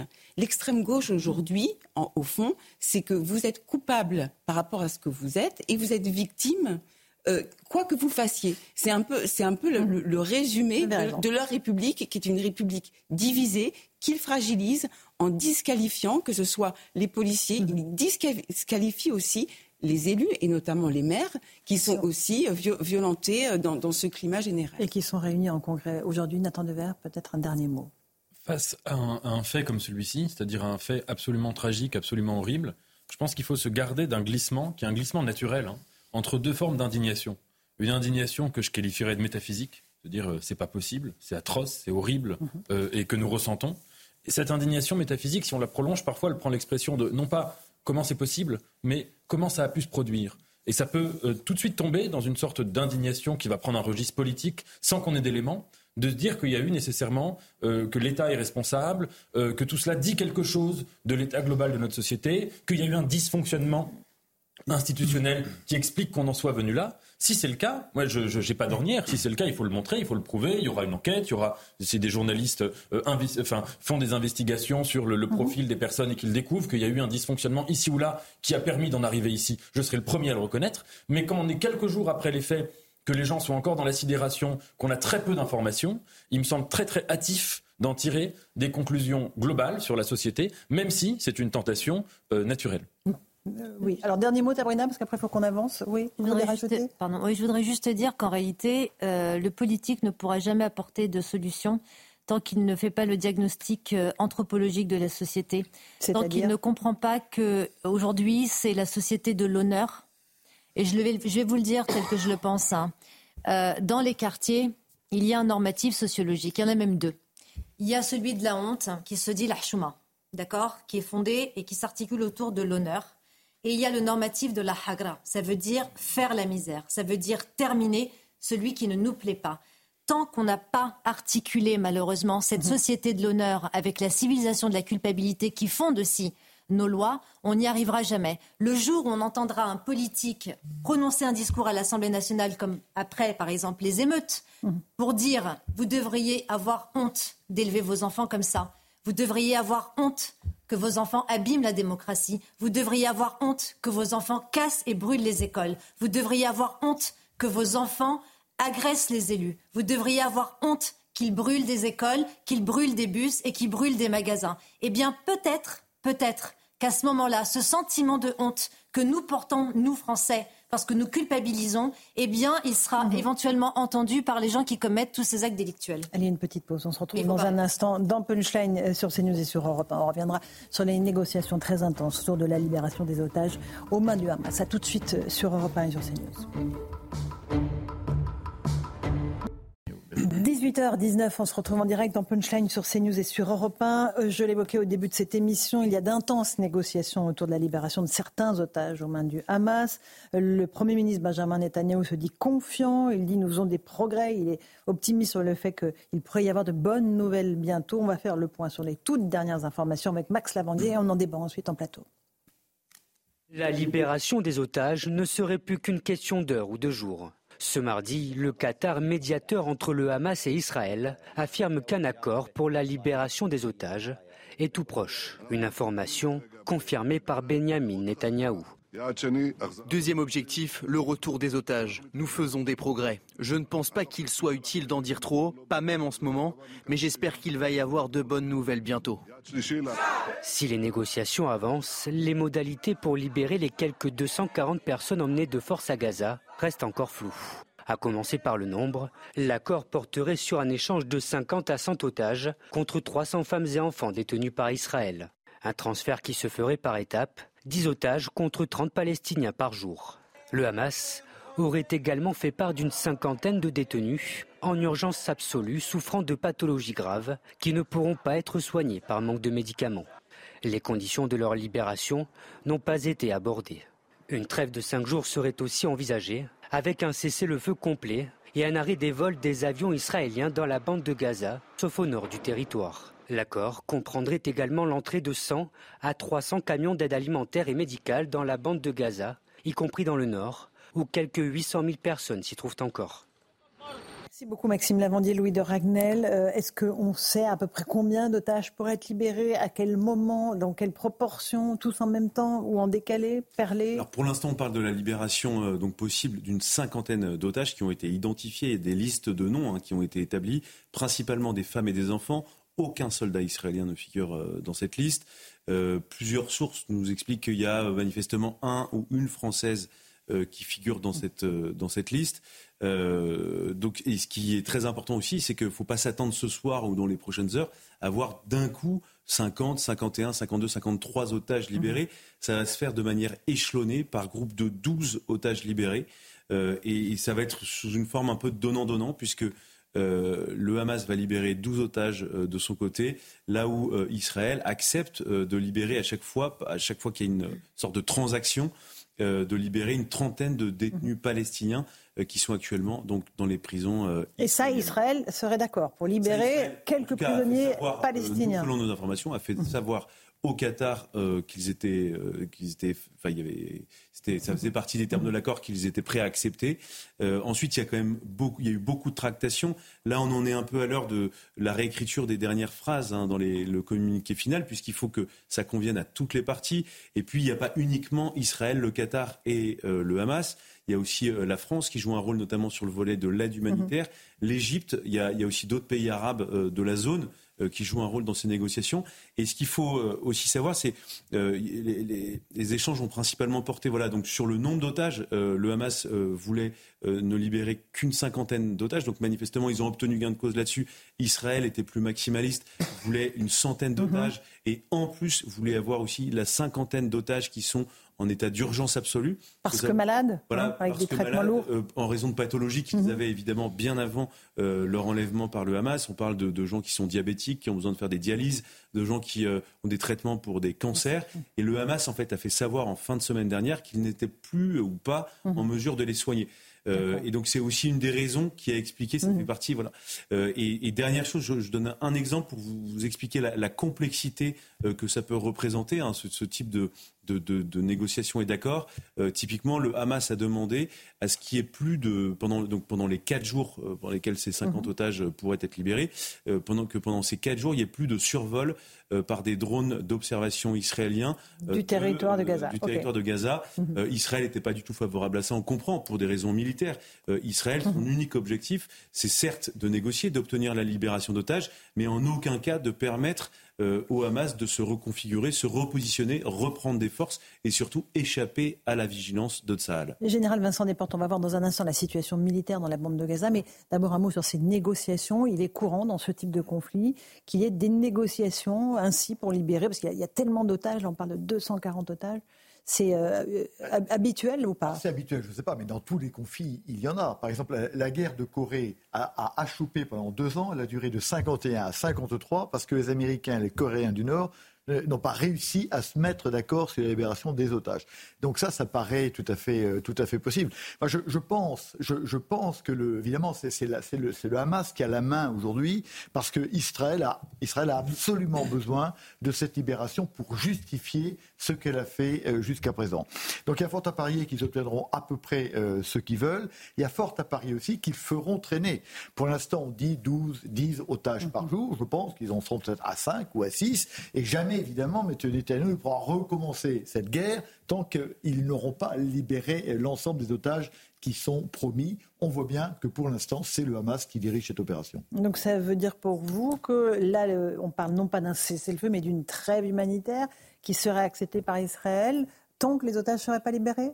Exactement. Enfin, c'est pas un cessez-le. Non, c'est pas un cessez-le. C'est la fin de la guerre. C'est le 11 novembre. Mm. Il y a un cessez-le-feu. La guerre, euh, la guerre s'arrête. Donc c'est une trêve. Est-ce qu'elle est humanitaire? Je ne sais pas. Mm. Ben, c'est une trêve qui permet de, de ramener des otages et qui permet de faire un peu d'humanitaire. Absolument. Alors, on va aller repartir sur place à Tel Aviv, rejoindre Thibault Marcheteau et Fabrice Elsner. Bonsoir à tous les deux. On va faire un point avec vous de la situation euh, militaire sur le terrain. Euh, avec les bombardements qui n'ont pas cessé. C'est bien cela, Thibault? Effectivement, Laurence, on vous entendait euh, parler en plateau d'une éventuelle trêve qui pourrait arriver euh, dans quelques heures seulement. On peut vous assurer avec Fabrice Esther qu'on a pu constater aujourd'hui euh, que les combats ont encore fait rage dans la bande de Gaza et particulièrement au nord de celle-ci avec des soldats qui sont au sol, qui ont découvert d'ailleurs hier sous une mosquée une fabrique de roquettes. Il y a également l'artillerie de l'armée de terre israélienne qui tire sur de nombreuses cibles à l'intérieur de la bande de Gaza, mais également aussi l'aviation. cela fait maintenant plusieurs semaines que l'armée israélienne est rentrée dans la bande de Gaza. On pourrait penser le Hamas un petit peu affaibli par la présence de l'armée israélienne. Il n'en est rien. Hier encore, plus d'une centaine de roquettes sont tombées en même temps sur la ville de Tel Aviv. Encore aujourd'hui, euh, plusieurs villes israéliennes ont été visées par des roquettes du Hamas. Il y a également un deuxième front que doit gérer euh, Israël, c'est le front nord, avec de nombreuses attaques du Hezbollah, notamment par des drones suicides. Euh, l'armée israélienne a vite répliqué avec des tirs sur les positions du Hezbollah au sud du Liban. Merci Thibault Marcheteau avec Fabrice Elsner euh, depuis Israël. Euh, c'est intéressant, euh, Général Vincent Desportes. Il y a encore beaucoup de roquettes qui sont tirées depuis Gaza. C'est-à-dire que la capacité d'action du Hamas n'est pas encore affaiblie. Sûrement pas, pour plusieurs raisons. D'abord, Tzal a annoncé entre 25 000 et 30 30 000 combattants du Hamas. Il y a sûrement quelques dizaines ou centaines de combattants qui sont morts, mais il en reste quelques milliers, voire quelques dizaines de milliers. Et d'autre part, euh, l'action euh, d'Israël s'est portée sur le nord de la zone. Maintenant, les coups partent très sûrement du sud de la zone. C'est pour ça d'ailleurs qu'Israël a dit, et c'est assez normal, qu'après avoir rasé le nord, ils allaient continuer à aller vers le sud. Donc l'avenir ne laisse présager rien de bon. Louis Dragnel, vous voulez rajouter quelque chose? Il y, a, un deuxième front qui a été évoqué tout à l'heure et, euh, qui est dans toute la tête, euh, dans, les têtes pardon de, l'état-major israélien, c'est euh, ce qui se passe au Liban, donc au nord d'Israël, avec le Hezbollah qui est quand même une armée autrement plus nombreuse. je dis, ça ne veut pas dire qu'elle est moins ou plus dangereuse, mais elle est plus nombreuse, mieux équipée que le Hamas. comment est-ce que vous analysez vous la situation au nord d'Israël avec le Hezbollah vous, vous, parlez du Liban, vous avez raison, et puis il y a aussi la Cisjordanie, parce qu'en fait, l'ensemble, évidemment, peut, peut, peut, prendre feu. Et euh, pour l'instant, il y a des échanges de tirs de part et d'autre de la frontière libano-israélienne, euh, mais ça, ça, ne va, ça ne va pas plus loin, parce qu'on a compris que, que, que pour l'instant, euh, le, le, Hezbollah ne voulait pas véritablement rentrer en guerre, et, et Israël n'a pas intérêt à avoir ce deuxième front supplémentaire par rapport au front du Hamas. Donc il y a un danger, c'est une poudrière qui peut euh, sauter, mais je pense que ni les uns ni les autres n'ont véritablement envie euh, d'avoir euh, ce, nouveau combat à conduire. La question des drones qu'évoquait Louis de Ragnel, le général des portes, c'est-à-dire que Israël ne veut pas cesser le survol de ces drones de la bande de Gaza, parce que ce serait être aveugle, évidemment, bien, dans ce conflit. Bien sûr, bien sûr. Et le, problème du Hezbollah, eh, pardon, du Hamas, au nord, c'est d'arriver à se repositionner pour conduire le combat. C'est bien exactement pour cette raison-là qu'Israël ne voulait pas euh, qu'il y ait de trêve. Alors tant qu'il y a des drones, ils sont obligés de passer par les tunnels. Quand il n'y a pas de drones, on peut reconstruire plus rapidement euh, et, se, et, se, et, se, déplacer. Et c'est pour ça aussi que le Hamas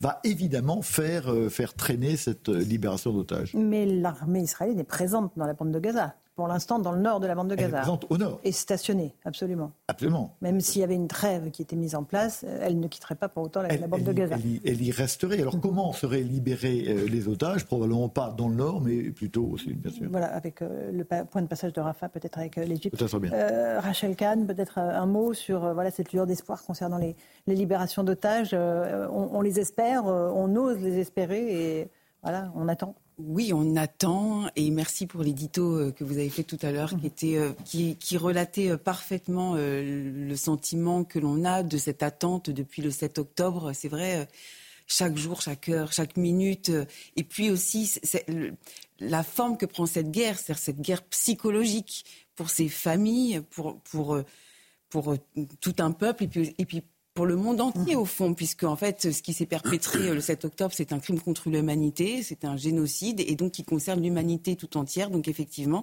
c'est une lueur d'espoir euh, ce soir, euh, peut-être cette libération. Attendons-la. Nathan Dever, vous vouliez nous rajouter un petit mot sur ces libérations d'otages qu'on espère? Oui, c'est une, c'est une lueur d'espoir. Évidemment, on, l'a dit, vous l'avez montré, qui, qui, se passe sur fond de tragédie, qui se passe dans un contexte tragique et avec une situation où le sort de la totalité des otages euh, euh, risque euh, encore d'avoir un dénouement particulièrement tragique, puisque comme on l'a dit, le paradoxe de ces négociations, c'est que Israël voulant éradiquer le Hamas et le Hamas voulant éradiquer Israël, eh bien, plus les négociations vont avancer et plus ça va mener à une sorte d'aporie. On pourrait juste dire une chose, c'est que du point de vue des sociétés civiles israéliennes, internationales, israéliennes, évidemment, il y a une mobilisation massive pour les otages international, on peut regretter que ça n'ait pas euh, suscité davantage de, mm. soutien. Mon oncle me racontait que quand il était petit, les otages français à l'étranger, il y avait au JT leurs photos tous les soirs. Mais bien sûr, euh, je parlais de Jean-Paul Kaufmann et il y avait voilà, Exactement. Jean-Louis Normandin. Euh, alors vous l'avez rappelé en effet dans votre éditorial, vous avez montré ces images, mais c'est vrai que toutes les chaînes ne l'ont pas fait. C'est vrai qu'on a vu un certain nombre de personnes arracher des affiches. C'est vrai qu'on a vu même la Croix-Rouge, peut-être fidèle à son histoire, être dans une forme de balbutiement aussi par rapport à cette question, c'est le moins qu'on puisse dire. Mhm. Donc euh, c'est aussi quelque chose qui doit nous interroger parce que quelles que soient les positions que les uns et les autres peuvent avoir sur le conflit israélo-palestinien, on peut être absolument euh, pro-palestinien, on peut même être anti-Israël, on peut même être contre l'existence de l'État d'Israël. Quand vous avez des gens euh, qui sont des civils, des enfants, des personnes malades, qui ont des cancers, etc., qui sont reclus comme des chiens dans, dans des tunnels, euh, euh, qu'il n'y ait pas eu une mobilisation euh, plus forte mhm. est quand même quelque chose qui doit nous interroger. Mais, vous savez aussi pourquoi. Général pourquoi Parce que la façon dont, Israël conduit sa guerre, qui n'était pas absolument obligatoire, et efface ou fait, fait oublier ces otages-là. Et c'est pour ça qu'il y a une. la guerre, c'est toujours une guerre de communication, une guerre des récits, et cette guerre-là, elle a été mal conduite. Il était pratiquement évident que conduisant la guerre comme ils la conduisent, les, et, le, et, le, les messages, les messages enflammant les foules, les foules, les foules arabes et même les autres foules à Paris, à, Berkeley, etc. Eh bien, les, on oublierait les 240 otages et on parlerait des probablement 10 000 morts euh, gazaouis. Mais nous n'oublions pas les otages. Mon étonnement et mon, et mon indignation entre guillemets étaient faussement euh, naïfs. Euh, c'est-à-dire que je suis bien conscient que dans cette archipélisation des esprits et des opinions, la plupart des gens, euh, en tout cas l'ont montré, ne sont pas capables de, penser jusqu'à deux. Et en effet, moi je, pourrais dire la même chose que euh, je, regrette qu'il n'y ait pas eu davantage, même de la part des gens qui soutiennent Israël, une réflexion critique sur la politique israélienne depuis des années. Sur, vous avez parlé de la Cisjordanie, sur ce qui se passe en Cisjordanie, et sur la manière aussi dont le gouvernement a agi depuis le 7 octobre, que ce soit sur le plan militaire, que ce soit sur le plan politique ou de la communication. Et les deux auraient été possibles, et c'est dommage pour notre débat public qu'il n'y ait pas eu ça en France et dans le monde. On fait une petite pause de temps du rappel des titres de l'actualité, 18h33 sur CNews et sur Europe 1 avec Simon Guillain. Cédric Jubilard sera jugé par une cour d'assises pour le meurtre de son épouse Delphine, une infirmière de 33 ans disparue dans le Tarn en décembre 2020. Il est impossible à ce jour d'indiquer à quelle date cette affaire sera fixée, annonce le procureur général de la Cour d'appel de Toulouse. Mise en examen pour le meurtre de son épouse, Cédric Jubilard a vu sa détention provisoire prolongée de six mois supplémentaires le 2 juin dernier. Une stèle en hommage à Simone Veil a été dégradée à l'Esnevin dans le Finistère. Le préfet dénonce avec la plus grande fermeté cette dégradation. Cette stèle a été décelée et brisée en deux morceaux vraisemblablement durant ce week-end, précise la préfecture dans un communiqué. Les gendarmes mènent tout en œuvre pour retrouver les auteurs des faits. Et puis un millier de pompiers toujours mobilisés dans le Pas-de-Calais. Le département reste placé en vigilance orange au cru après de nouvelles précipitations qui ont provoqué la remontée des cours d'eau. Des crues d'un niveau bien inférieur aux semaines précédentes, précise Vigicru, qui appelle à la vigilance en raison d'une reprise d'averses. Merci beaucoup Simon Guillain. On fait une petite pause. On se retrouve dans un instant dans Punchline sur CNews et sur Europe 1. On sera rejoint par Eve Oman, qui est cousine de victimes et d'otages du Hamas. On évoquera avec elle les négociations en cours pour la libération de certains d'entre eux. A tout de suite dans Punchline.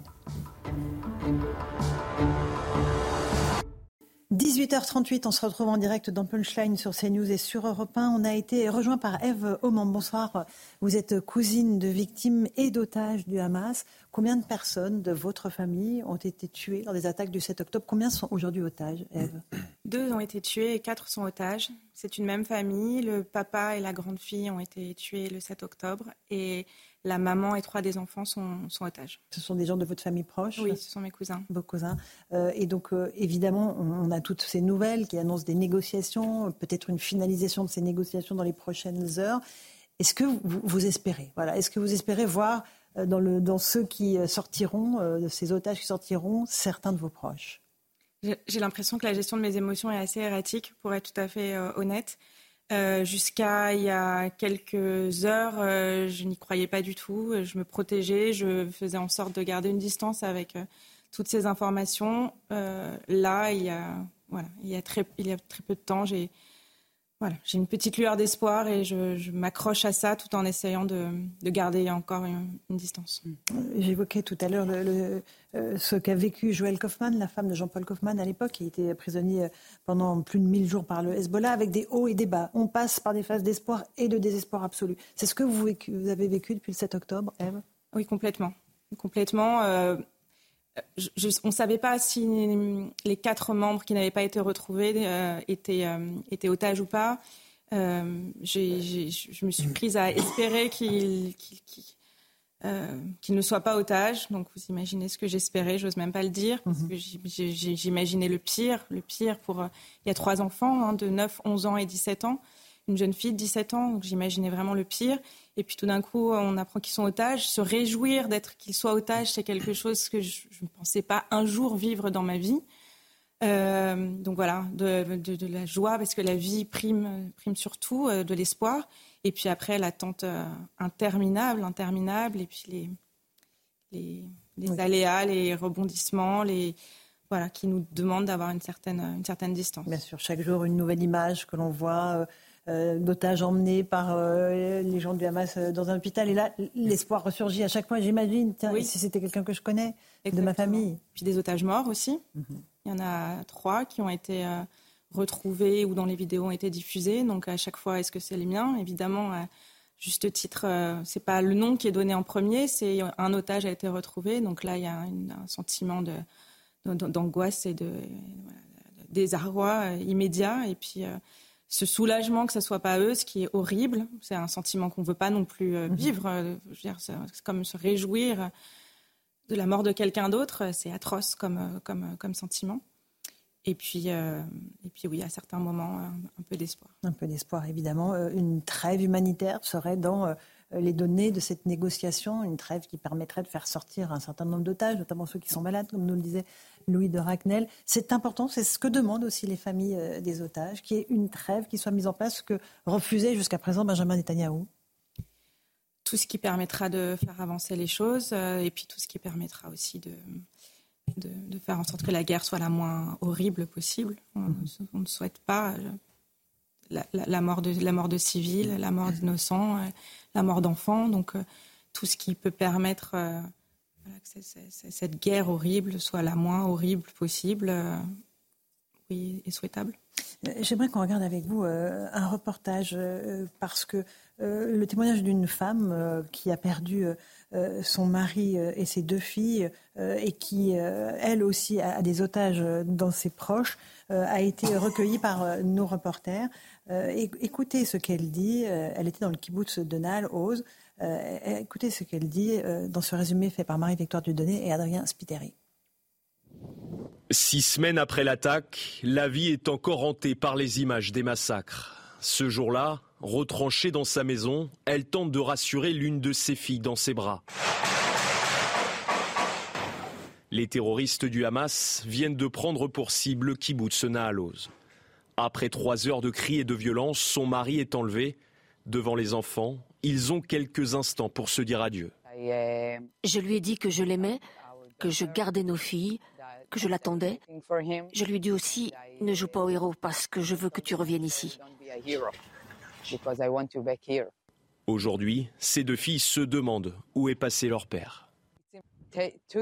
Il faut que le monde entier comprenne qu'Omri a été enlevé de notre maison en caleçon, sans chaussures, et que nous avons besoin qu'il revienne. Il y a plusieurs semaines, la vie a appris que son mari se trouvait à Gaza. Depuis, elle est sans nouvelles. Nous ne voulons pas attendre cinq ou six ans avant qu'il ne revienne. Ces personnes sont des citoyens, ce ne sont pas des soldats. Et il faut qu'ils reviennent. La vie vit désormais avec ses parents et ses deux filles dans le kibbutz Kramim, une petite communauté à la frontière de la Cisjordanie. Eva vous, vous, devez vous poser les mêmes questions que, cette jeune femme. Comment vont-ils? Est-ce qu'ils sont bien traités? Est-ce qu'ils ont à manger? Est-ce qu'ils sont frappés? C'est ces questions-là que vous vous posez sans cesse? Oui, moi je pense qu'on a chacun nos obsessions. Moi, c'est est-ce qu'ils voient la lumière du jour C'est la mienne. Est-ce qu'ils ont vu la lumière du jour depuis, depuis, toutes, ces, depuis, depuis toutes ces semaines? Euh, je pense à ma, à ma, cousine qui a 17 ans, encore une fois, qui, voilà, je, pense à toutes les, horreurs qu'elle doit, qu'elle doit subir. Euh, et puis je pense à, ma, à sa mère, à ma cousine aussi, euh, qui a certainement vu mourir sa, son mari et sa fille aînée avant d'être prise en otage. En otage. Et donc, je, voilà, je pense que ça ça dépasse l'entendement. Bien sûr, votre témoignage est, très important. Euh, Rachel Kahn, on est tous saisis évidemment par l'émotion ce soir, mais il y a cet espoir voilà, que certains d'entre eux, par le biais de ces négociations euh, euh, sous l'égide du Qatar, puissent aboutir.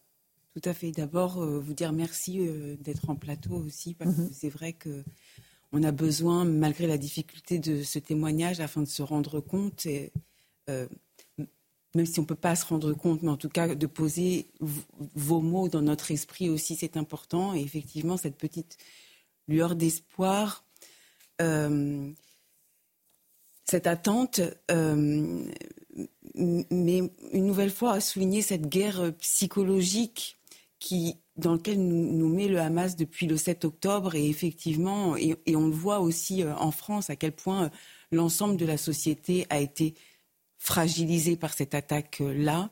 Euh, mais j'ai l'impression que j'ai l'impression que plus les heures avancent, plus il y a une forme quand même de prise de conscience grâce à ces témoignages, mhm. grâce à, aussi euh, justement le fait de montrer ces otages aujourd'hui, enfin régulièrement sur cette chaîne. Euh, et j'espère que de jour en jour, malgré la difficulté de, de, la guerre, les gens pourront prendre conscience que bah, mhm. on, tient à nos humanités. Voilà. Mhm. Tellement important. Nathan Devers. Oui, euh, merci aussi. C'est vrai que votre, votre parole euh, est très, très forte. Je n'ose même pas imaginer l'état dans lequel vous avez traversé ces, six semaines. Et en effet, ça rejoint ce que, ce que vous racontez, rejoint euh, ce qu'on a déjà un peu dit, à savoir que le 7 octobre a été la réunion de plein de traumatismes historiques dans l'imaginaire d'Israël et dans l'imaginaire juif. Ça veut dire l'imaginaire des pogroms, enfin, la réalité qui va derrière cet imaginaire, la réalité euh, de la Shoah par balle, même si ce sont des situations historiques différentes, tout cela a ressurgi, et la réalité typiquement israélienne euh, de la question des otages, hein, qui est présente dans la culture, euh, Ratoufim, euh, la dernière saison de la série Fauda, etc. Je voulais vous poser une question. Comment vous avez perçu la manière dont la société française percevait le sort des otages? Euh, Evoman. Oui. Je, pardon. Je. Mal. Enfin, difficilement, on va dire. Après, je. Vous savez, j'ai tellement de sentiments de, de, de, tristesse, de désarroi et de peur que j'essaye de, me, de contenir la colère, de la mettre à, à distance, parce que sinon, c'est trop d'émotions. Mais, mais, mais oui, il y a certains, certains, certains mots, certains, certains écrits. Euh, notamment sur les réseaux sociaux, et puis d'hommes politiques également, mhm. de, députés de la République qui m'ont profondément, profondément heurté. Heurté, évidemment, avec euh, euh, tout ce qu'on a pu voir, les, affiches des otages qui sont arrachés. Moi, je trouve ça inconcevable qu'on puisse faire ça. Ça, j'imagine, c'est pareil pour vous un crève-cœur aussi. c'est un crève-cœur, surtout quand je tombe sur. Enfin, tout, à chaque fois, c'est un crève-cœur. Et puis quand je vois. Il y, a une image comme ça à New York où je voyais euh, euh, une horde de. Je pense que c'était une, manifestation qui, qui, se jetait sur la, la, la, fiche de ma cousine euh, de 17 ans qui l'arrachait comme ça. Et je voyais une, une, une, jeune femme qui essayait de la défendre et qui disait Don't touch her, don't touch her, ne la touchez pas. Et, j'avais envie de hurler, mais, mais ne la touchez pas vous savez ce qu'elle vit en ce moment, ne, la touchez pas. Ce, ce, Don't Touch Her, il m'a, tellement bouleversée. Et, on pense évidemment à elle. Louis de Ragnel, des négociations en cours qui pourraient être euh, annoncées, finalisées là, dans les toutes prochaines heures. On est bien d'accord. On parle hein. du début de la soirée, hein, donc une annonce qui devrait être faite, en tout cas en théorie, par le Premier ministre israélien Benjamin Netanyahou. Euh, donc c'est une négociation qui est très très complexe avec énormément d'éléments, le nombre d'otages, les contreparties, tout ça, et, d'une complexité absolue avec ce, dilemme aussi pour euh, les Israéliens hein, de savoir euh, comment est-ce qu'on fait pour continuer l'offensive pour éradiquer le Hamas tout en préservant la vie des, otages, en gardant cette capacité de négociation. Tout ça est très compliqué. J'avais juste une question à, à vous poser. Est-ce que depuis le 7 octobre, euh, si on met de côté euh, toute dimension politique, est-ce que vous vous sentez soutenu par euh, Israël, par la France, par vos pays, par les voilà Est-ce que vous, on, vous, mhm. on s'occupe de vous? Est-ce qu'on vous vous sentez accompagné? Et puis est-ce qu'on vous donne des nouvelles? Alors les nouvelles, non, absolument aucune, vraiment zéro. en termes de soutien, à titre, à titre personnel, moi j'ai un cas particulier, c'est que pendant un mois j'ai rien dit, je me suis pas manifestée. Euh, ma famille n'est pas française, elle est israélienne, donc je ne fais pas partie des. voilà, je, savais que j'avais aucun moyen de, je pense, de pression, on va dire, donc j'étais dans, le silence. Euh, depuis que j'ai commencé à, prendre la, parole, euh, oui, je sens, je sens un soutien. et ça, je pense que l'action est la plus, forte que tout. J'ai eu l'occasion de rencontrer des, hommes politiques français, j'ai eu l'occasion de, de, rencontrer des associations, des, des ambassadeurs, etc. Et, et voilà, on sent qu'on est quelques-uns à essayer au moins de porter leurs paroles, de ne pas les oublier, de les faire exister et de s'assurer que nos mots font une forme de pression euh, euh, voilà, générale euh, sur de potentielles négociations. Mmh, mmh, mmh. Général Vincent Desportes, vous êtes avec nous pour ce témoignage très important, très fort. On sait que c'est un moyen de pression, évidemment, qu'a le Hamas sur le gouvernement israélien et sur le monde entier, parce qu'il y a des otages de, toute nationalité. Est-ce qu'il va en jouer? Est-ce qu'il va y avoir un marché de dupes? Ou est-ce qu'on peut espérer qu'il y aura vraiment des otages relâchés ce soir ou demain? Je, moi, je, crois qu'il y aura des otages relâchés parce que c'est dans l'intérêt du Hamas de le faire et de, faire durer le plus longtemps possible de manière à ce que la, la trêve la trêve perdure, qu'il puisse se réorganiser. On voit bien que c'est un chantage absolument horrible, on voit bien que le Hamas a la main et que M. Netanyahou possiblement euh, aurait préféré ne pas avoir à s'arrêter. Mais euh, tenons compte du fait que finalement il n'est parvenu à aucun objectif concret. Il n'a pas trouvé l'état-major du Hamas ou l'hôpital Al-Shifa. il est obligé de lâcher un peu l'Est vis-à-vis de la population israélienne. Donc il est obligé et c'est bien, je crois, pour les, pour les, pour les otages. Donc ça, va se faire comme ça, mais c'est bien le Hamas qui tient, qui tient Israël par le bout du nez. Depuis le début, on le savait. Hein, C'était un, levier politique considérable qu'avait le Hamas, et il en jouera évidemment jusqu'au bout. Mhm. Vous êtes d'accord avec ça, Eve euh, C'est un levier politique, évidemment euh, Oui, c'est un levier politique. J'ai plus de difficultés à parler de, de politique, encore plus de politique israélienne. Oui, bien sûr. Mais là, je ne vous demande pas de rentrer dans, ce, de ce débat-là. Mais il est clair que cette libération des otages est, un enjeu central et crucial pour la population israélienne qui campe devant le siège de Tzal, euh, qui interpelle en permanence le Premier ministre en disant attention, euh, vos bombardements peuvent vous situer nos otages. Évidemment. Mm-hmm. Évidemment, c'est une population. Enfin, en plus, c'est. Euh, vous le savez, les, otages enfin, viennent de, personnes, de familles très à gauche, en partie des kibbutz, euh, des festivals pour la paix, des jeunes qui, euh, donc, euh, en plus, ils, voilà, ils n'étaient pas complètement acquis à la cause de Netanyahou, c'est le moins qu'on puisse dire. Donc, c'est une pression politique importante. J'aimerais qu'on parte à Tel Aviv, rejoindre Thibault Marcheteau et Fabrice Elser, nos envoyés spéciaux. Euh, vous êtes euh, à l'endroit où il y a un rassemblement en ce moment même de familles d'otages, comme je le disais, devant le quartier général de l'armée israélienne. Et en parallèle, on a le Premier ministre qui enchaîne les réunions pour, on l'espère, aboutir à, une annonce de libération. Absolument, Laurence, vous le voyez, euh, Jurs Juste euh, derrière moi, euh, je vais vous euh, décrire tout, ce qui se passe autour de nous. On a donc ces personnes qui se sont rassemblées devant le quartier général de, l'armée israélienne et qui brandissent ces visages, ces visages d'otages, ces 240 otages qui sont encore retenus aujourd'hui dans la bande de Gaza. ce rassemblement, il a, été, il, a, eu lieu spontanément. Hier, je vous rappelle qu'il y a les personnes qui sont rendues devant le siège de l'UNICEF pour manifester, notamment sur le cas des 40 enfants qui sont encore retenus dans la bande de Gaza. Euh, il y a également le Premier ministre israélien qui a reçu certaines familles euh, d'otages hier et pour leur dire que les otages étaient encore une, priorité de la libération euh, des otages.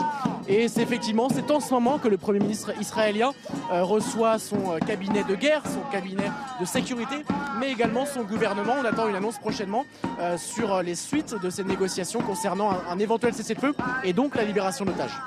Merci beaucoup Thibault Marcheteau, Fabrice Elsner. Et moment voilà, euh, il y a euh, cette pression physique hein, que font les familles d'otages euh, devant l'armée israélienne. Est-ce que vous regrettez le, silence de grandes organisations humanitaires Je pense l'UNICEF, la Croix-Rouge, sur le sort des enfants otages notamment?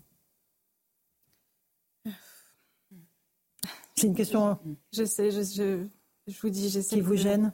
Oui, ça me gêne. Parce mhm. que je, ça me gêne parce que c'est des associations à qui j'ai donné énormément, que, qui sont pour moi des, des références euh, mondiales mmh. de, et, sans aucun parti pris et que je j'arrive pas à y croire en fait. Je, je, je, je les défends même. Je dis mais peut-être qu'on ne sait pas, peut-être qu'il y a des négociations dont on n'est pas au courant. C'est inimaginable d'imaginer que, que peut, ben, voilà que ce silence, oui, je ne le comprends pas et j'arrive pas à l'accepter, donc je ne veux même pas le commenter. Mais c'est ce que vous disiez tout à l'heure, cette incapacité, cette incapacité à, dénoncer deux choses, deux choses à la fois. Euh, pour des organismes qui doivent être neutres au milieu et, dénoncer le mal quand le mal est le mal, et ils sont effectivement incapables. incapables J'ai une dernière question, Eve. Euh, qu'est-ce que vous pourriez dire euh, à, ceux euh, qui sont vos proches, qui sont actuellement détenus? Tenez bon et, gardez courage. on peut espérer que vous soyez libérés? Évidemment, je, leur, dis de tenir bon. Je leur dis que toute, toute la famille est derrière eux, qu'on on les attend avec tellement d'amour. Vous savez, aujourd'hui, c'était, euh, enfin non, vous savez pas, mais c'était euh, une cérémonie funéraire pour euh, mon cousin et sa fille. Il y a une, tradition au bout de, 30 jours. Je, pense que ma famille a espéré jusqu'au dernier moment qu'ils puissent être là. Déjà, pas être là pour leur enterrement, pas être là pour, voilà, pour cette cérémonie. Je, voilà, qu'ils reviennent et qu'ils reviennent pour qu'on puisse célébrer la vie. Merci beaucoup de ce très beau témoignage ce soir dans Punchline sur CNews et sur Europe 1. Merci à vous d'être venu euh, chez nous. Dans un instant, c'est Hélène Zélani qui vous attend sur Europe 1, Christine Kelly pour Face à l'info sur euh, CNews. Bonne soirée à vous sur nos deux antennes et à demain.